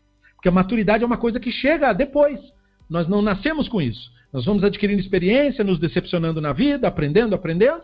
Chega um momento em que você junta tudo isso e você cria um comportamento em relação a isso. Você se desencanta, você não cai mais nos velhos truques né, do Yetzer Hará e você, portanto, amadurece. Então, essa maturidade somente os anciãos possuem. Essa maturidade também chama sabedoria, nessa terceira acepção. Né? Então, por isso que ele diz: pois o que é adquirido na velhice é a disposição para receber virtudes morais. E o Aldirta fez um comentário ali: a ideia de que o Hashem não está no universo, e sim o universo está no Hashem. É, no Hashem, no sentido de que o Hashem é a totalidade. Não é no Hashem no sentido de dentro do corpo do Hashem. Porque o Hashem não tem dentro e nem fora, ele não é composto. Né? É isso que é importante distinguir quando se fala dessas coisas. Né? Ele é chamado Macon porque essa palavra, Macon, lugar, é uma palavra vaga. Ela não tem uma. Ela não pode ser. Não dá para apontar o dedo e dizer qual lugar. Era nesse sentido que se dizia o Hashem está nos céus. Né? O Bachamai, ele está no céu. Por quê? Porque é uma coisa vaga. No céu aonde, exatamente? Não se sabe, né? Todo, todo lugar. Tudo isso aí. É uma coisa que a mente não consegue é, se apegar e construir uma ideia. Em princípio, né? A menos que ela crie um ponto. Tanto que todo mundo que cria fantasia de Deus no céu, como que ele faz? Ele, ele coloca Deus em algum lugar. Ele cria um reino e Deus mora dentro daquela casa que ele inventou, que fica em algum lugar. Entendeu? É como era antigamente. Antigamente eles achavam que o mundo era cercado de esferas, né? Tinha nove esferas e Deus morava na nona esfera. Então era um lugar um ponto específico. Daria até para apontar para ele e dizer, olha, ele é ali e não lá. Mas a, expressão Macon da, do Midrash não é isso. Não é um lugar. É o lugar. Um lugar dá para apontar. Mas o lugar não tem como, porque é abstrato. É o lugar. Percebe? É nesse sentido. Então, é, entendendo sempre os conceitos com base na não composição divina. Isso é muito importante tudo que for aplicado ao divino tem que ser expurgado de sua corporalidade. Muito bem, então prosseguindo na, na terceira acepção, né? aplicado à aquisição de virtudes morais. A quarta acepção é empregado no sentido de astúcia e sagacidade, como em. Aí ele cita um verso de Shemote 1,10. Usemos de astúcia para com ele. Então ali, a expressão também se refere à sabedoria, mas agora é uma, uma, uma postura de oportunismo, como se fosse, né? de ser esperto, de tomar atitude rápido, de ver uma oportunidade e agarrar, seja para o bem ou para o mal, para o que for. É, Shemuel Bet 14.2, trazer de lá uma mulher sábia. Então, a mulher sábia ali não quer dizer uma mulher religiosa, uma mulher que acredita, uma mulher que lê livro. Não. Mulher sábia é uma pessoa esperta, uma pessoa que é capaz de aprender, uma pessoa. Entende? É esse sentido de mulher sábia. Não mulher sábia no sentido anterior, né? Uma mulher que tenha as verdades do conhecimento divino, nem que tenha uma habilidade específica, nem que tenha uma pessoa idosa que tenha é, é, adquirido experiência de vida, maturidade. Não. Ali, mulher sábia é uma pessoa astuta, sagaz, pensamento rápido, que entende o que eu falo. Né? É, nesse sentido, é que Irmiarro 4.22 fala, são sábios para fazer o mal. Porque isso confunde as pessoas que gostam de atribuir à palavra sabedoria um sentido mágico e único. Né? Então, sábio para fazer o mal não quer dizer a primeira acepção, sabedoria no sentido de percepção das verdades com o objetivo do conhecimento divino, porque se, não, se fosse isso não dava para fazer o mal. Né? Também não quer dizer o segundo sentido, de possuir uma habilidade qualquer. Também não é o terceiro sentido, de aquisição de maturidade. Né? Então, o, é o último sentido, sentido de ser astuto, sagaz. Aí sim, dá para você ser astuto, sagaz para fazer o mal. Ser espertalhão, né? como um criminoso que planeja um crime e, e executa perfeitamente o plano. Né? Então, ele foi sábio para fazer o mal, sábio. Né? Então, nesse sentido, é que a palavra sabedoria é usada nesses aspectos. Não precisa criar confusão e dizer, ah, tá vendo? Os sábios também fazem o mal. Não, esse é, não é sábio no sentido do primeiro termo ou do segundo ou do terceiro. É, em outra acepção. E essas explicações que o Rambam dá são importantes porque as pessoas é, ficam presas a um sentido das palavras e aí elas se confundem. Exatamente, ó, o Silvio trazendo uma conexão importante e pertinente. Metaforicamente, a astúcia citada no episódio da serpente do Bereshit, que é Arum, né, igual a Nu, Arumin, exatamente. A mesma palavra hebraica para espertalhão, que é, é, é o, o sentido paralelo de ser sábio no quarto sentido, é também a palavra para estar nu. Né? É a mesma palavra, arum, é estar nu e também é ser esperto. E a serpente é chamada esperta, né? tanto no sentido como no outro. E é exatamente isso, ela era esperta nesse último sentido. Ela era sábia. E assim são os seres humanos. Ou seja, como a serpente ali representa a idolatria, a idolatria não tem sabedoria no primeiro sentido, não tem sabedoria no segundo, raramente tem no terceiro, às vezes alguns idólatras também são pessoas maduras, mas é um pouco mais raro, mas certamente é no quarto. A idolatria é sábia nesse último sentido, de astuto, de sagaz, né? É, é, é, o idólatra consegue enganar, tomar o dinheiro do cara, iludibriar, manter a pessoa sob controle, botar medo nele, né? convencer a pessoa de coisas absurdas, te convencer né? de que existe uma entidade que está te perseguindo e você tem que fazer essa mandinga aqui para você se salvar dela, ou fazer esse ritual para te proteger, ou tomar, né? ou, ou, enfim, um monte de bobagem que é falada para a pessoa e que é feito da parte de alguém que é esperto. Ele é esperto, ele conseguiu ver. Olha, se eu falar isso, as pessoas acreditam. Então ele fala e as pessoas acreditam mesmo. Ele é uma pessoa sábia nesse sentido, no quarto sentido. Então, corretíssima a, a análise aí. Né?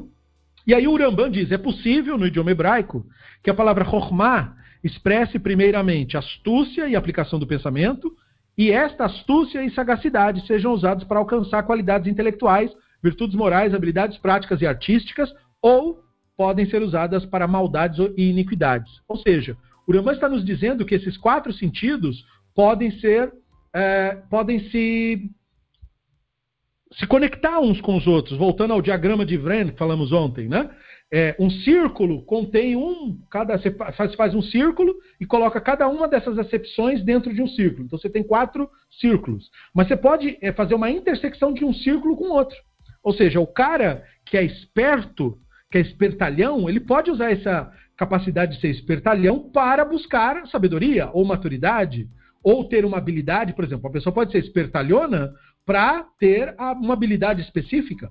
Né, descobrir um macete, descobrir uma maneira. Ah, o cara estava tentando aprender música, mas ele está batendo a cabeça porque o método é difícil. Ah, não, mas eu descobri um macete. Se você fizer dessa maneira, você aprende mais fácil. Então, isso é um cara esperto, é um cara astuto. Né? Então, o Rambam está dizendo que mesmo as expressões é, que aparecem numa específica aplicação, elas não são é, rígidas, elas podem ser usadas de outros modos. Seja inteligente quando você lê. E aí ele prossegue. Está claro então que o adjetivo raham, que é sábio em hebraico, né? Raham, é aplicado a quem possui qualidades intelectuais ou virtudes morais, habilidades práticas e artísticas ou astúcia para iniquidade e maldade. Veja, para todo mundo aí você pode chamar de sábio. Isso é muito importante o dizer, porque nós mistificamos a palavra sábio. Ah, o fulano é sábio. Mas sábio em qual sentido? Ele pode ser sábio é, no sentido da astúcia ou no sentido de habilidades práticas. Mais ou menos, né? Porque o truque a gente, pelo menos em língua portuguesa, a gente atribui ao truque uma enganação, a menos que você está falando do ilusionismo, que é uma habilidade. Aí entra na questão da, de ter habilidade, raham no sentido de habilidades práticas. Né? Um cara que é mágico, por exemplo, ele é um sábio, no sentido de que ele tem habilidades de iludir, de enganar, que você não percebe. É muito, muito legal o show, né? Nesse sentido do truque. Mas também pode ser no sentido do cara que está usando astúcia para fazer o mal. Por exemplo, o cara que. aqueles que enganam as pessoas em centros de cidade com três copinhos e uma bolinha, você tem que adivinhar, e ele, ele te dá confiança, faz você acertar uma, duas, três, quatro, você continua apostando, e aí quando o dinheiro estiver bom, você perde. Né? E aí ele toma o seu dinheiro. Então, esse é o truque que ele usa, ele atrai você, você acha que tem sorte, quando na verdade não é bem isso. Né? Pode ser nesse sentido. Mas é, em tese ali, exatamente, o malandro, né? Bolinha de espuma, exatamente. Tem vários desses truques, né? É, com cartas também tem muito desses truques. Então, é, é, se vê isso no mundo real mesmo, na sociedade. Né? Então, de acordo com essa explanação, quem verdadeiramente sabe toda a Torá é chamado de Raham, por dois aspectos. Pelas qualidades intelectuais e pelo aspecto das virtudes morais que a Torá contém. Isso é muito importante, tá? Então, o sábio de Torá, que a gente fala, não é por todas as acepções do termo. Sábio de Torá é só por duas coisas: qualidades intelectuais, que ele falou lá, que é a, da pessoa idosa, ou seja, maturidade. Sábio de Torá tem que ser uma pessoa madura, então não interessa a idade da pessoa. Ele tem que ser uma pessoa madura, não pode ser um, um emocionalmente instável. Não pode ser alguém infantil mentalmente. Né? E todos sabemos que comportamentos é, mentalmente infantis têm a ver com a mentalidade egóica. Né, com o eu, eu, eu, e com a carteirada, e com fingir ser coisas que não é, e de mentir sistematicamente, e tudo isso. Né? A incapacidade de lidar com a realidade é um sinal de imaturidade, por exemplo. Né? A crença em mágica é um excelente sinal de infantilidade. A pessoa não sabe lidar com o real, por isso que ela não só acredita ou diz que acredita, que a gente nunca vai saber, mas propaga a ideia da, da crença mágica, porque não sabe lidar com a realidade, por isso. Então isso é imaturidade, uma pessoa assim não pode ser sábio. Porque um sábio é, antes de mais nada, alguém que já é maduro, que já sabe lidar com o real, que não tem problema com o mundo e com a realidade como ela é. Não está tentando escapar da realidade. E quando você não tem esse tipo de postura, você não é sábio. Porque não tem como. Veja que não é saber o livro. Ser um sábio de Torá é ter as qualidades intelectuais é, e, o, e, as virtudes morais que a Torá contém, que é a honestidade, a franqueza, é? ou seja, aquilo que a Torá ensina, de fato, sobre falar a verdade, sobre ser honesto intelectualmente, né? essas coisas que a Torá fala. Veja que ele não tocou em saber ler os livros, ele não tocou em citar Mishnah, ele não tocou em falar hebraico, ele não tocou em nada disso aí. Ele não tocou em, em acreditar nisso ou naquilo. Sábio de Torá não é quem acredita nisso ou naquilo. Né? O sábio de Torá é alguém que tem as qualidades intelectuais e as virtudes morais que a Torá fala. É isso que é. Então, se não tiver maturidade, não tiver uma boa relação com a realidade, é, ele pode até citar livros, mas ele é uma pessoa insana como qualquer outra. Né? Porém, dado que as verdades de ordem intelectual da Torá são recebidas por tradição e não são provadas demonstrativamente de forma racional, foi determinado no livro dos profetas e nas palavras dos sábios que a sabedoria da Torá é um tipo de é um tipo e a ciência de outro tipo. Veja o que o Rambam está dizendo aqui e quão importante isto é. O único motivo de se falar que a ciência é uma coisa e a Torá é outra é pelo fato de que aquilo que a Torá ensina não havia sido trabalhado pelos próprios sábios para ser comprovado racionalmente. Eles não tiveram essa preocupação, os sábios. Eles não receberam uma tradição e colocaram essa tradição à prova, como Aristóteles ensina, como eu falei na, no áudio anterior. Né? Aristóteles ensina que você tem que procurar demonstrar as coisas de uma maneira racional, transformar doxa em endoxa, não é isso? Questionando aquilo. Os sábios não fizeram isso. Urambana admite, e é por este motivo que eles acham, eles falavam da Torá como um tipo de saber e a ciência outro. Mas isso não quer dizer que eles estavam certos. Isso só, só explica por que, eles separaram um assunto do outro. Porque o que o Rambana achava que devia fazer é que nós devemos fazer isso com a Torá e com a tradição. Nós devemos questionar, colocar à prova tudo para que a gente consiga distinguir com clareza verdade de ficção, mitologia de história. Tudo. Mas os sábios não fizeram isso, então não tem que esperar isso deles, não tem que procurar livro para ver onde eles fazem isso. Eles não fizeram isso. Então, os sábios não fizeram nem a distinção, por exemplo, entre o que é uma coisa de significado simbólico e literal. Eles não fizeram essa distinção. Não quer dizer que eles não sabiam para si, mas eles não fizeram isso em livro. Então, quando eles contam uma história, eles simplesmente contam a história. Eles não estão preocupados em explicar, olha, gente, mas isso é uma metáfora, ou isso simboliza aquilo. Não, eles contaram de estar lá. Você que estuda, que se vire. Por quê? Porque eles disseram na Mishnah de Hagiga, nós falamos na aula anterior, né? Que o sábio tem que ser capaz de entender por si mesmo. Eu não posso toda hora falar para você, pense isso, não pense aquilo. Use a cabeça. Pense. Não é? Você está vendo no mundo real as loucuras que estão falando? Não. Então por que você acha que isso existe? Use a cabeça. Pense. Porque senão a pessoa não adquiriu o quê? Uma das quatro características da sabedoria. A maturidade. É preciso maturidade para lidar com isso. Então, é só por esse motivo, por não terem feito a busca pra, da comprovação intelectual, é que foi determinado pelos sábios que a sabedoria Torá é de um tipo e a sabedoria da ciência é outro tipo. O Rambam quer dizer com isso o quê? Que não é. Não são dois tipos. É o mesmo tipo de conhecimento. Você tem que abordar um como você aborda o outro.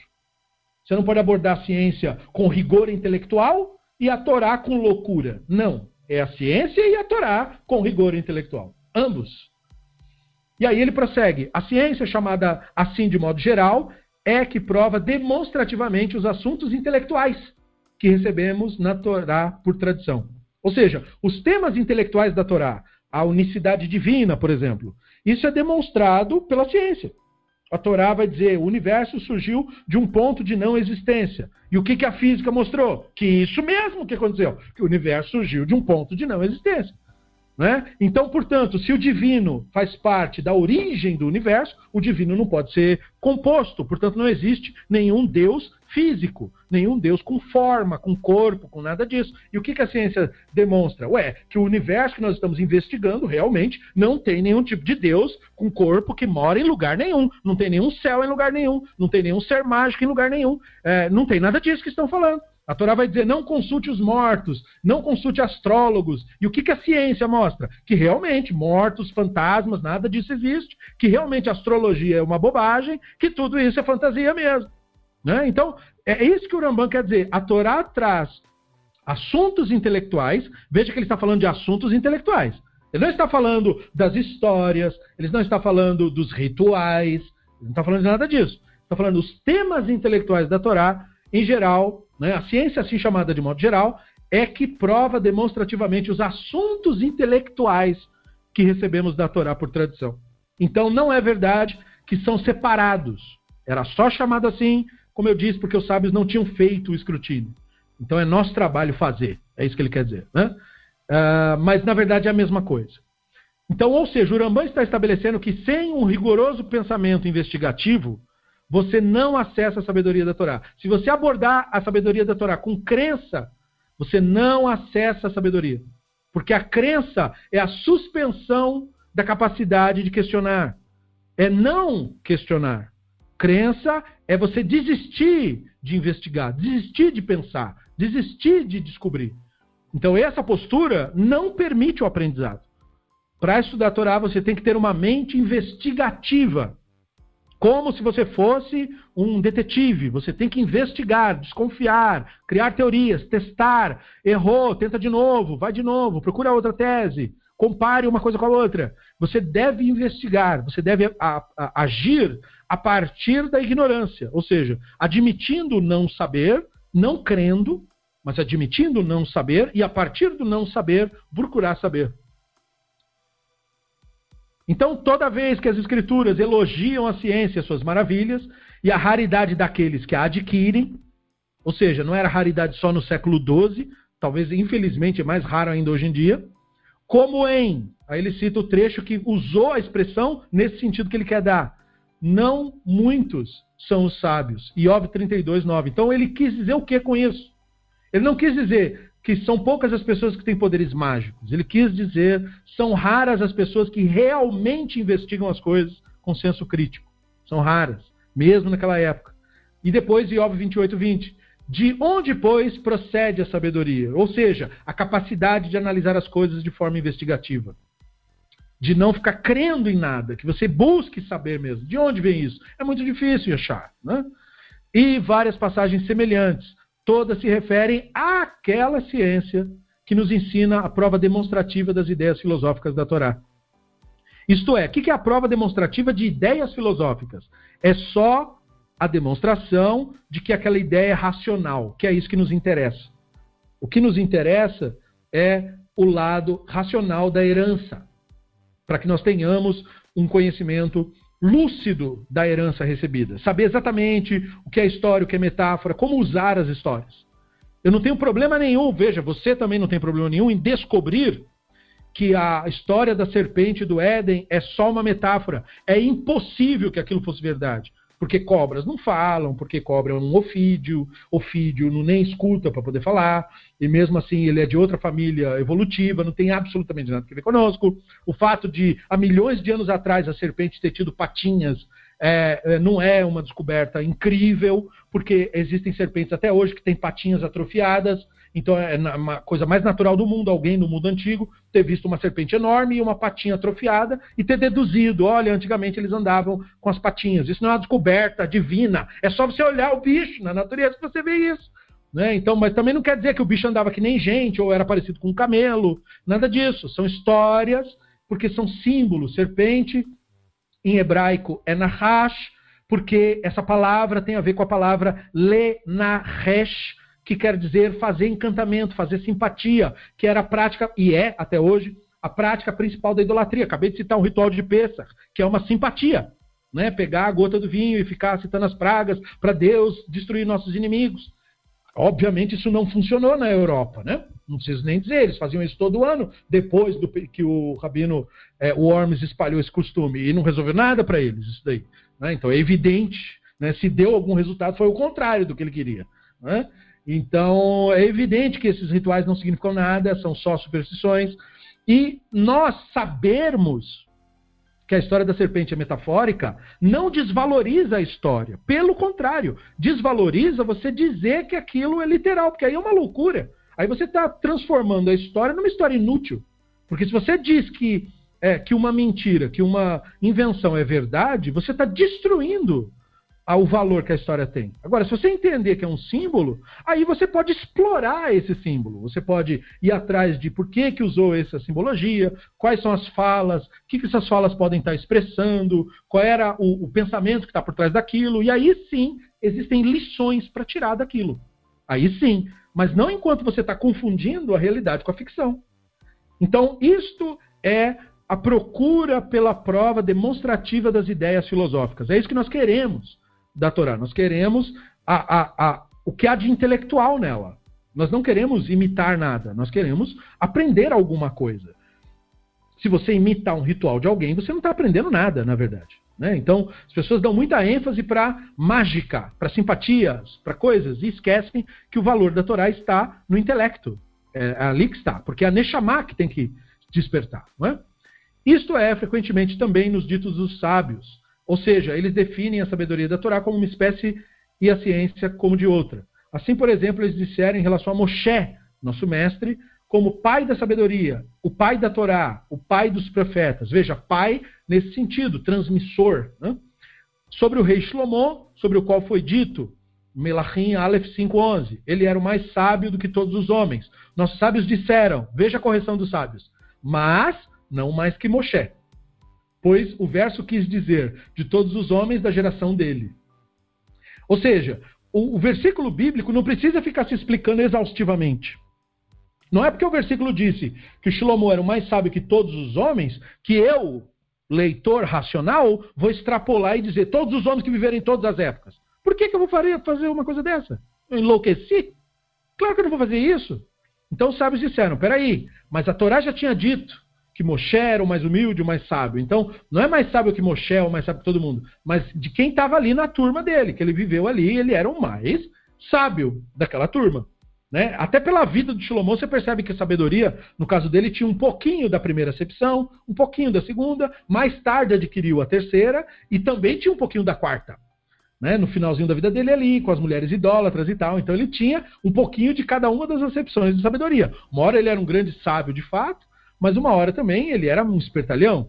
E uma hora também ele era um cara com habilidades, ele sabia fazer música, né? sabia fazer poemas.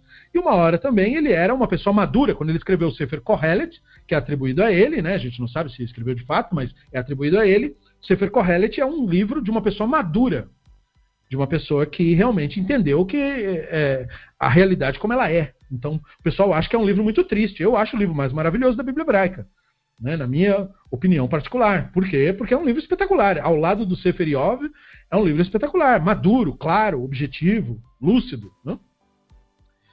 E você percebe então que. Ah, exatamente, exatamente. Ou seja, despido das concepções sociais, que é esse o conceito, né? O que nos veste geralmente em sociedade é as ideias, as concepções, as atribuições. Então, quando você se despe disso, você anda nu né? O, o, inclusive o Adão possivelmente é nu no texto da Escritura por isso, né? Não é nu no sentido de pelado, é nu no sentido de despido de concepções. Por isso que quando ele come o fruto, ele descobre que está nu, ou seja, ele descobre que ele tinha, ele passa a ter um julgamento de si mesmo. Não é pelado, né? Porque até o Urashi, quando comenta aquele trecho, fala como que ele descobriu que ele estava nu se até uma pessoa cega sabe se está pelado ou se não está pelada. né? O Urashi faz esse comentário lógico, óbvio, né? para mostrar que é, é óbvio que aquilo é uma metáfora. Ele não andava pelado no sentido, não que haja problema em andar pelado, mas ele não andava nu no sentido do texto. O sentido do texto é nu de concepções. Ele não se julgava, ele não se rotulava Ele estava na Neshama. A Neshama não julga, não rotula, não nomeia, não discrimina. Né? Ela observa a realidade como a realidade realmente é. Quando ele cai no Yetzer Hará, na mente, aí ele começa a dar rótulo. Aí o primeiro rótulo que ele deu foi para ele mesmo. Ele se colocou como errado, né? E aí depois ele colocou a culpa na mulher. A mulher é errada. E aí ele colocou no serpente, que é no, na idolatria. Idolatria é errada. E aí ele começou a dar nome para as coisas. E é depois disso que ah, ele, ele deu nome para os animais. Ou seja, ele começou a inventar significados. Porque é isso que a mente faz. O Yetzirah faz isso. Cria significados, inventa. Não é um problema em si mesmo, mas o problema é você se confundir com isso. Você pode chamar um animal pelo nome que você inventou do animal, não tem problema. Contanto que você saiba que esse nome não representa a totalidade daquele animal. É só um nome que você inventou. Não é uma coisa que existe de fato. É uma coisa da sua cabeça. Portanto, se alguém te corrigir, mostrando que você se equivocou em algum ponto, se permita corrigir, porque é só uma fantasia mesmo. Qual o problema de corrigir? Então, esse é o problema do apego a fantasias. A pessoa não permite a correção porque ela se apega, ela, ela, ela extrai a identidade dela daquilo. E é isso que gera o problema da idolatria, que é um desvio da realidade. Então o Shlomo passou por tudo isso. Né? Pois não, Silvio, pode ir colocando ali. É... Então o rei Shlomo, sobre o qual foi dito, ele era o mais sábio do que todos os homens. Os nossos sábios disseram, mas não mais que Moshe, pois o verso quis dizer de todos os homens da geração dele. Por isso tu encontras que ele menciona Herman, Hakol e Darla, filhos de Mahol, que eram sábios conhecidos naquela época. Ou seja, ele não era o mais sábio é, é, do mundo. Ele era o mais sábio é, porque os outros sábios nomearam ele assim. Né? Ah, então, é, é, a dúvida do Silvio é uma dúvida que envolve epistemologia, filosofia, linguística. Ultimamente eu estou lendo alguns livros de linguística, que é uma área que me encanta, e eu acabei entrando nisso aí que você está falando. Do, é, do, ponto de. Eu acabei de aprender isso é, de, de, um mês para cá, que do ponto de vista de um linguista, é, a acepção de nomes que as pessoas dão não é a totalidade da questão. Ele está perguntando: o leão é um leão para todo mundo? Eu acabei de ler num livro sobre linguística justamente uma pergunta parecida com essa. Não era um leão, mas era uma outra coisa. É, por exemplo, você fala assim: é, mesa é table em inglês, né? Então, do ponto de vista de um linguista, isso está errado. Por quê? Porque o conceito que o povo inglês tem de table pode não ser o que você tem de mesa, embora eles possam coincidir num determinado ponto. Por exemplo, num lugar para jantar, vocês podem concordar nesse ponto. Mas de repente, para o inglês, mesa também serve para outras atividades que para você não serve.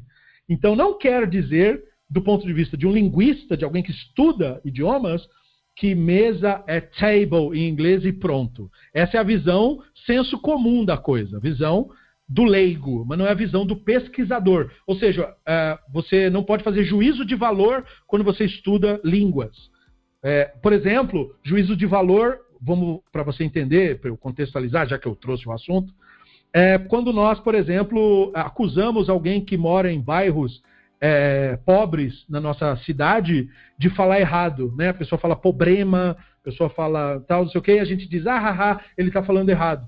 Então, se você estudar a história da nossa língua, você vai descobrir que houve é, períodos em que falar problema era o correto.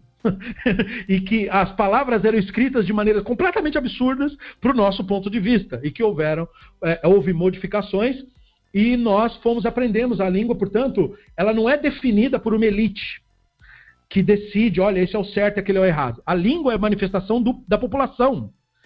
Então, se uma pessoa está falando de uma determinada maneira, não quer dizer que ele está errado. Quer dizer que aquela população se manifesta linguisticamente daquele modo. Isso não afeta o idioma propriamente dito. Isso só afeta aquele grupo. Então, uh, um leão é um leão para todo mundo? A resposta seria não. Por quê? Porque eu tenho um conceito do bicho de longe, né? Mas ah, uma pessoa que convive com esse animal, por exemplo, na savana africana, ele tem outra concepção. Né? Leão em hebraico é arié. Arié é uma expressão é, específica sobre é, esse animal, que não tem necessariamente a ver com a nossa visão do bicho. Porque a nossa visão pode ter uma caracterização, por exemplo, focada na violência. A nossa visão vem do latim, né? do leo, do latim. Mas você pega. Isso, isso, ó, o Franklin está dando alguns exemplos, né? Table, desk. Para nós é tudo mesa, exatamente. A gente não chama diferente. Para eles, eles dão nomes específicos conforme o uso. Exatamente, bem lembrado, Franklin. Então é mais ou menos isso com relação aos outros nomes também. São invenções da nossa cabeça, não são determinações da realidade. Entendeu? Então esse é o sentido da, da acepção da sabedoria, da, da discriminação que a mente faz das coisas. Não tem problema a discriminação em si, tem problema a confusão daquilo com a essência da coisa. A essência da coisa. Note, por exemplo, mais um exemplo que me veio agora, por causa do exemplo do Franklin, que é o jeito que nós chamamos livro. Nós chamamos livros em hebraico de Sefer. Só que Sefer quer dizer pergaminho, não quer dizer livro. Essa palavra ganhou a acepção de livro com o passar do tempo, mas ela significava antes pergaminho. E pergaminho não tem página. Então não precisava ser é, um pergaminho comprido, bastava ser uma folha enrolada com alguma coisa escrita, que é um Sefer. né? E aí a palavra vai ganhando novas acepções conforme as pessoas vão usando. Aí, é, depois disso, vai mudando. Né? Separam a palavra Sefer da palavra Marberet, que hoje é usada para caderno, e que antes era tipo um pergaminho para anotações particulares. Então, a, as acepções mudam porque as concepções mudam. Então, não se apegue a nomes de nada, não se apegue a definições de nada. Não extraia a sua identidade, ou seja, o seu senso de saber ou de ser alguma coisa das ideias Trate as ideias como um cientista, ou seja, de uma maneira distante, profissional. Permita que algo seja corrigido. Permita que algo muda quando houver é, evidência de que deve mudar. Isso é muito importante para o desenvolvimento do pensamento e para ser alguém sábio de fato. Né? Então, ah, continuando. E esta deve ser a ordem dos estudos. No início, devem ser conhecidos pela tradição. Ele está falando da infância. Note bem isso. Ele não está dizendo uma pessoa adulta tem que ser assim. Por que, que eu sei disso? Porque o estudo, do ponto de vista maimonidiano, deve começar na infância. E porque quando ele diz que deve ser conhecido pela tradição, quer dizer que não pode esperar da pessoa ir buscar o saber. Tem que passar para ela. Sem problema, Fábio. É, devem ser conhecidos pela tradição. Então é na infância. Em seguida, devem ser provados demonstrativamente ou seja, na adolescência. E, finalmente, devem ser detalhadas as práticas de uma boa conduta na vida adulta. Assim, os sábios dizem que a pessoa tem de prestar contas sobre três coisas nessa ordem. Quando a pessoa se apresenta diante do tribunal celeste, no início dizem a ele: Estabeleceste horas fixas para o estudo da Torá? Discutiste sobre ciência? Elucidastes um tema pelo outro?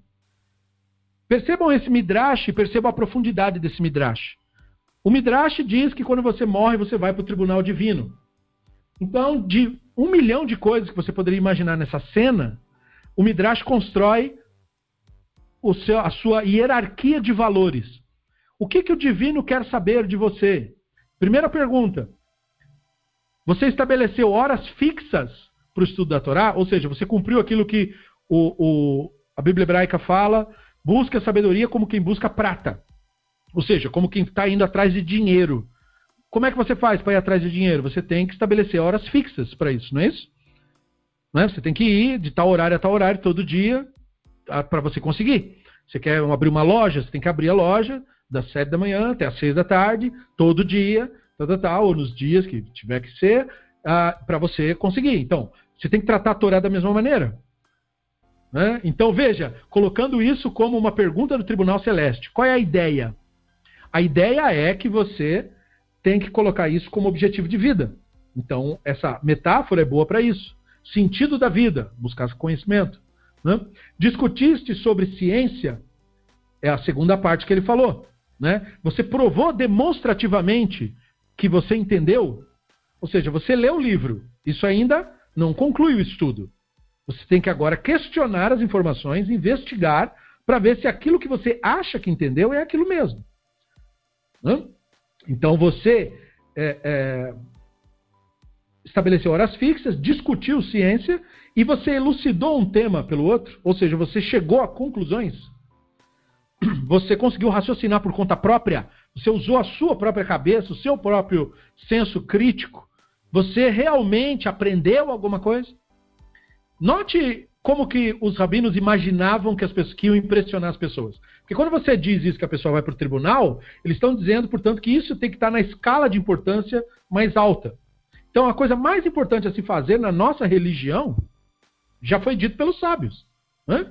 Você tem que estudar de maneira fixa, você tem que discutir o assunto e você tem que concluir com base nesse assunto. Se você não fizer isso, você não cumpriu o seu objetivo no mundo. Né? E como ele falou lá, eu falei na, no áudio anterior de Platão, né? Quem não investiga a filosofia não é digno de estar vivo. Mesma coisa o Shammai na Mishnah, né? Quem não estuda não é digno de viver. Mesma coisa. Ou merece a morte. Na verdade, ele falou de maneira negativa, né? Merece a morte. Mas, como eu disse, não é merece, merece ser morto, e sim merece a morte que já tem, que já está. Né? Assim, os sábios dizem que a pessoa tem de prestar conta sobre três coisas. Nesta ordem, quando a pessoa se apresenta diante do tribunal celeste, no início dizem a ele: estabeleceste horas fixas para o estudo da Torá, discutiste sobre ciência, elucidastes um tema pelo outro. Está claro a ti, então, que para eles o conhecimento da Torá é de uma espécie, a ciência da filosofia é de outra espécie, e que consiste em confirmar as ideias da Torá por meio da investigação verdadeira. Então perceba, o Rambam está mostrando para o aluno que essa ideia dele, de que se usa a filosofia para provar os textos da Torá, não é dele, é dos sábios. É uma herança. Né? Ou seja, o pai dele ensinou assim para ele. E ele está ensinando assim para nós. Não é uma inovação. A Urambã que trouxe o negócio da filosofia. Como eu disse, a cultura judaica aprende da filosofia grega desde 500 antes da Era Comum. Não foi o Urambã que trouxe isso no século XII. Isso é uma coisa que vem desde antes. Ah, e depois dessa introdução, ouças o que vamos dizer. Os filósofos antigos e modernos, modernos para ele, né, século XII, explicaram que o ser humano pode adquirir quatro espécies de perfeição. A primeira, de valor mais baixo, e pela qual os habitantes da Terra gastam toda a sua vida, é a perfeição das aquisições, como bens, roupas, instrumentos, escravos. Na época era comum, né, gente? A escravidão só parou no século XIX e em muitos lugares só trocou de nome de escravidão para funcionalismo. Né? Hoje em dia não, é, não, chama de escravo, chama de colaborador, mas é a mesma coisa. Né? É, então, escravos, terras e outras coisas afins disponíveis que não mantêm qualquer vínculo entre ela e a pessoa, mas somente uma certa relação, cujo maior prazer decorrente dela é imaginário. Ou seja, que esta casa é minha, esse escravo é meu, essa fortuna é minha, esse exército me pertence. Eu gostaria que vocês apreciassem isso que o Rambam está dizendo. Vejam que ele disse que é o prazer da, da o prazer social. É imaginário. Como ele explica? Imaginário em que sentido? Ele explica. Quando você diz essa casa é minha, quem fica satisfeito? O eu mental, o ego, o Yetzer Hará. Ele fica satisfeito. Por quê? Porque você adicionou algo ao seu senso de ser. Algo que ele pode botar a mão. Você põe a mão nessa parede da sua casa e diz, ela é minha. Então o ego se satisfaz porque ele extraiu o seu senso de identidade daquele objeto físico. O que acontece se ocorrer um acidente, Hasve Halila, e, por exemplo, a sua casa cair? Caiu um míssil na sua casa, destruir sua casa. A pessoa que estava identificada com aquela parede, com aqueles tijolos, com aquela estrutura, ela vai ficar devastada. A vida dela, para ela, na imaginação dela, foi atingida porque ela perdeu a casa. Era como perder a vida. A pessoa pode se convencer de cometer suicídio por causa disso. Que agora não tem mais vida, não faz mais sentido viver. Né? Mesma coisa, esse escravo é meu, no caso, meu funcionário. Né? Eu sou o dono dessa empresa, são milhões de pessoas que trabalham para mim, eu ajudo todas elas, a vida deles depende do que eu digo. Então a, a pessoa pega todo aquele coletivo, aquele grupo e extrai o seu senso de identidade daquilo. O que aconteceria se aquelas pessoas o abandonassem? Ele se sentiria fracassado, devastado, minha vida não tem sentido, meu projeto fracassou, eu não sou nada, porque ele extraía o senso de identidade daquilo. Mesma coisa, essa fortuna é minha. A pessoa adquiriu bens, adquiriu dinheiro, então eu sou isso. Estou sem chão, muito bem, como o Silvio colocou, estou sem chão. Né? Então a pessoa tem a fortuna, eu tenho dinheiro, então tem uma crise. A pessoa tinha o dinheiro na bolsa de valores, aí a crise vai lá e desvaloriza tudo, aí de uma hora para outra agora você é pobre ou um classe média baixa.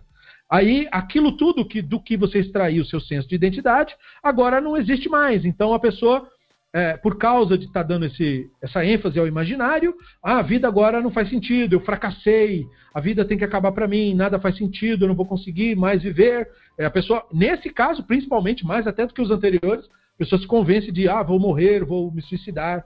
Por quê? Porque ela extrai a vida dela de um ponto falso, que é esse senso falso de identidade. E por fim, esse exército me pertence, que é o poder bélico, né? Uma pessoa que tá, é líder de um país, ele tem um exército à sua disposição, então ele acha que ele é um megalomaníaco, ele manda, desmanda, eu posso mandar matar, eu posso deixar viver, eu que decido tudo que acontece. Então todas essas questões, Uramban diz, é o valor mais baixo que existe na escala de valores da vida.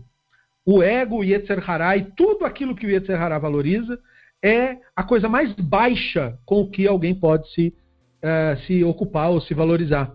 E é disso que vem toda a infelicidade humana. De você focar no imaginário. Então, quando o Rambam fala do imaginário, notem isso, porque ele não está falando só da, de você criar um conto de fadas. Ele está dizendo que isso que nós estamos lendo e refletindo, isso é conto de fadas. Sua posição social é conto de fadas. Sua posição, é, sua carreira profissional é um conto de fadas. Não existe, não existe verdade. É uma coisa que você faz, mas não é nada que você é. Então, se der errado ou se der certo, isso não define quem você é, de fato. Não é você, de fato. Mesma coisa a sua casa, né? A sua casa, a sua família. Não é você. E também não é sua, literalmente. Né? É, é uma coisa que você está usando no momento. Ou, ou um grupo com o qual você convive no momento. Mas não é a sua identidade. Mesma coisa bens, mesma coisa posse, mesma coisa influência sobre pessoas. Então, olha o que o Ramban diz, né? prestem muita atenção nisso. Ao observar a si mesmo como um indivíduo, veja, ao observar a si mesmo como indivíduo, ou seja, quando você notar a Neshama, você encontrará que tudo isso está fora da sua essência. Se você fizer isso que ele está falando, observar a si mesmo, observar a Neshama, né? ou seja, perceber que você é a Neshama, notar o pensamento ocorrendo, não se identificar com isso, só observar, neutro, observar a realidade como ela é, você descobrirá que tudo que a mente fala, tudo que o Yetzirah diz, está fora de você, não é você. O bem não é você, o nome não é você, a carreira não é você, nada disso é você. Você está começando a descobrir quem você é, deixando de se confundir com quem você não é e que todas essas aquisições são em si mesmas o que são. Veja, ele não disse são ruins e nem disse são boas. Ele disse são o que são. Ou seja, são neutras, não merecem rótulo.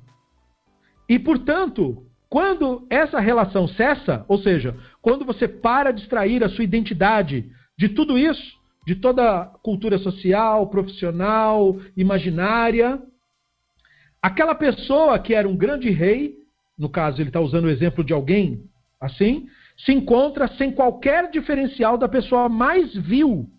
Ou seja, você para de olhar para os seres humanos com desdém. Você para de olhar para um cara que está preso e dizer ele é bandido e eu sou cidadão de bem. Não, você começa a ver que tem um ser humano ali e tem um ser humano aqui. Você toma decisões melhores assim. Você vê uma pessoa na rua, você não diz ele é um mendigo e eu sou o empregado. Você vê um ser humano ali e tem um ser humano aqui. E um ser humano está olhando o outro ser humano. Sem o rótulo. Então, por isso que ele quis dizer: o grande rei se encontra sem diferencial. Ele não se vê mais diferente da pessoa vil, da pessoa que outrora ele desprezava. Ele começa a ver que o desprezo dele era imaginário. Né? sem que se modifique qualquer coisa que estava relacionada a ela. Ou seja, você não precisa que a sua vida mude para isso. Basta você parar de se identificar com a fantasia. Você começa a ver outros seres humanos como eles realmente são, outros seres humanos. Mesmo que essas aquisições perdurem por toda a vida, ela não alcançará qualquer perfeição em sua essência. Por que não? Porque aquilo que é perfeito não se aperfeiçoa. A Neshama é perfeita. Ela é plena. Então ela não melhora nunca. Porque não tem nada para melhorar. Porque ela é uma expressão do divino. E o divino não melhora nunca. Porque não tem nada para melhorar. Então o objetivo não é melhorar. O objetivo não é alcançar a perfeição. A perfeição é o fato de você entender que você é, na verdade, a Neshama. E esta é, já é a perfeição. Então, você vai perceber que tudo que está em volta não pode melhorar você em nada. Porque você já é pleno. Não tem nada para melhorar. Esta é a perfeição que se deve alcançar. Veja, não é algo que você vai somar a você, mas algo que você vai subtrair de você. Subtrair os delírios, subtrair as identificações, vai sobrar só o que é perfeito. E já era, sempre foi desse jeito. A segunda espécie está ligada à essência do indivíduo do que a primeira. E é a perfeição da formação e constituição do corpo, ou seja, que seu temperamento seja de sumo equilíbrio, com seus membros bem proporcionados, devidamente fortalecidos. Essa espécie de perfeição também não deve ser colocada como objetivo final, pois é uma perfeição corporal, que o ser humano não possui como tal, mas somente como um animal, e ele a tem em comum com o mais vil dos animais. Mais vil aqui é que essa palavra em português é muito pesada. É, só quer dizer assim, mais comum, né? mais desprezível. O ser humano tem a nefesh, o, o, o Aldir falou da nefesh antes, a, a, a nefesh em nós é a mesma que tem num verme que você vê comendo um cadáver podre. É aquela mesma nefesh que anima aquele ser vivo, uma larva de uma mosca, é a mesma em nós. Então nós não somos diferentes, superiores àquele ser. O animal em nós é o mesmo animal nele. Nós não somos o, o animal superior. Não há nenhum tipo de superioridade no corpo do ser humano. Muito pelo contrário, né? A ciência tem demonstrado que nosso corpo tem diversos problemas diversos problemas. Ele não é o epítome da sabedoria de maneira nenhuma. Ele é realmente o resultado de uma evolução cega, né, que chegou nisso. Né, de tão complexa, chegou nisso. Deu mais ou menos certo, mas veja quão suscetíveis nós somos a quase tudo que tem no planeta. Nós morremos muito fácil. Né? Então nós não somos nenhum exemplo de, olha que projeto maravilhoso. Muito pelo contrário. Eu, eu sempre costumo lembrar da nossa do nosso da nossa traqueia, né? Nós respiramos, engolimos pelo mesmo buraco. Que projetista faria uma coisa dessa? Só se ele quisesse nos matar mesmo. Porque claro que ninguém em sã consciência que estivesse projetando isso com consciência colocaria a entrada do ar no mesmo lugar da entrada do alimento. Claro que não. Nos outros animais isso não acontece. A entrada do ar é uma, a entrada da comida é outra. Mas no nosso caso, porque nós éramos um tipo de animal que modificou, é, é, a entrada do ar e do alimento ficou no mesmo buraco. Mas não devia ser assim se fosse um projeto.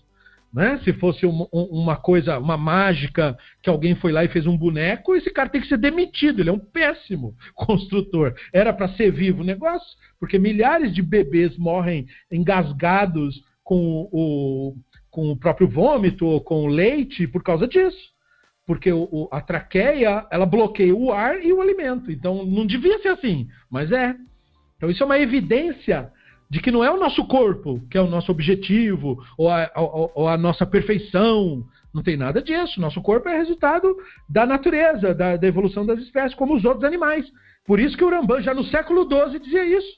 O, o que você tem de perfeição corporal é o mesmo dos bichos. Não se ache perfeito porque você tem cinco dedos e anda de pé. Isso aí não quer dizer nada. Isso aí não é uma melhoria. Né?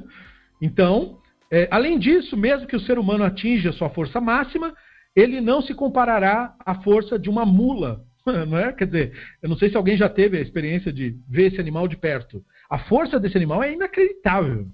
É muito, muito forte mesmo. Mas é, até os nossos primos evolutivos são infinitamente mais fortes do que nós um gorila ele consegue arrancar os membros de uma pessoa como se estivesse arrancando uma, um galho de uma árvore. É uma coisa assim, impressionante a força. É, por isso o medo desse animal, não porque ele é violento, ele na verdade é até bem dócil comparado com o resto da natureza. O chimpanzé é muito mais violento. Mas o gorila é muito, muito forte. Mas é impressionante assim, a força. E nós não, somos nada, né? Nós somos feito um saco d'água, né? uma coisa ridícula para competir na natureza. É, muito menos a de um leão ou de um elefante, não precisa nem falar. A finalidade dessa força é, como dissemos, que a pessoa carrega uma carga pesada, né? Nós, no nosso caso.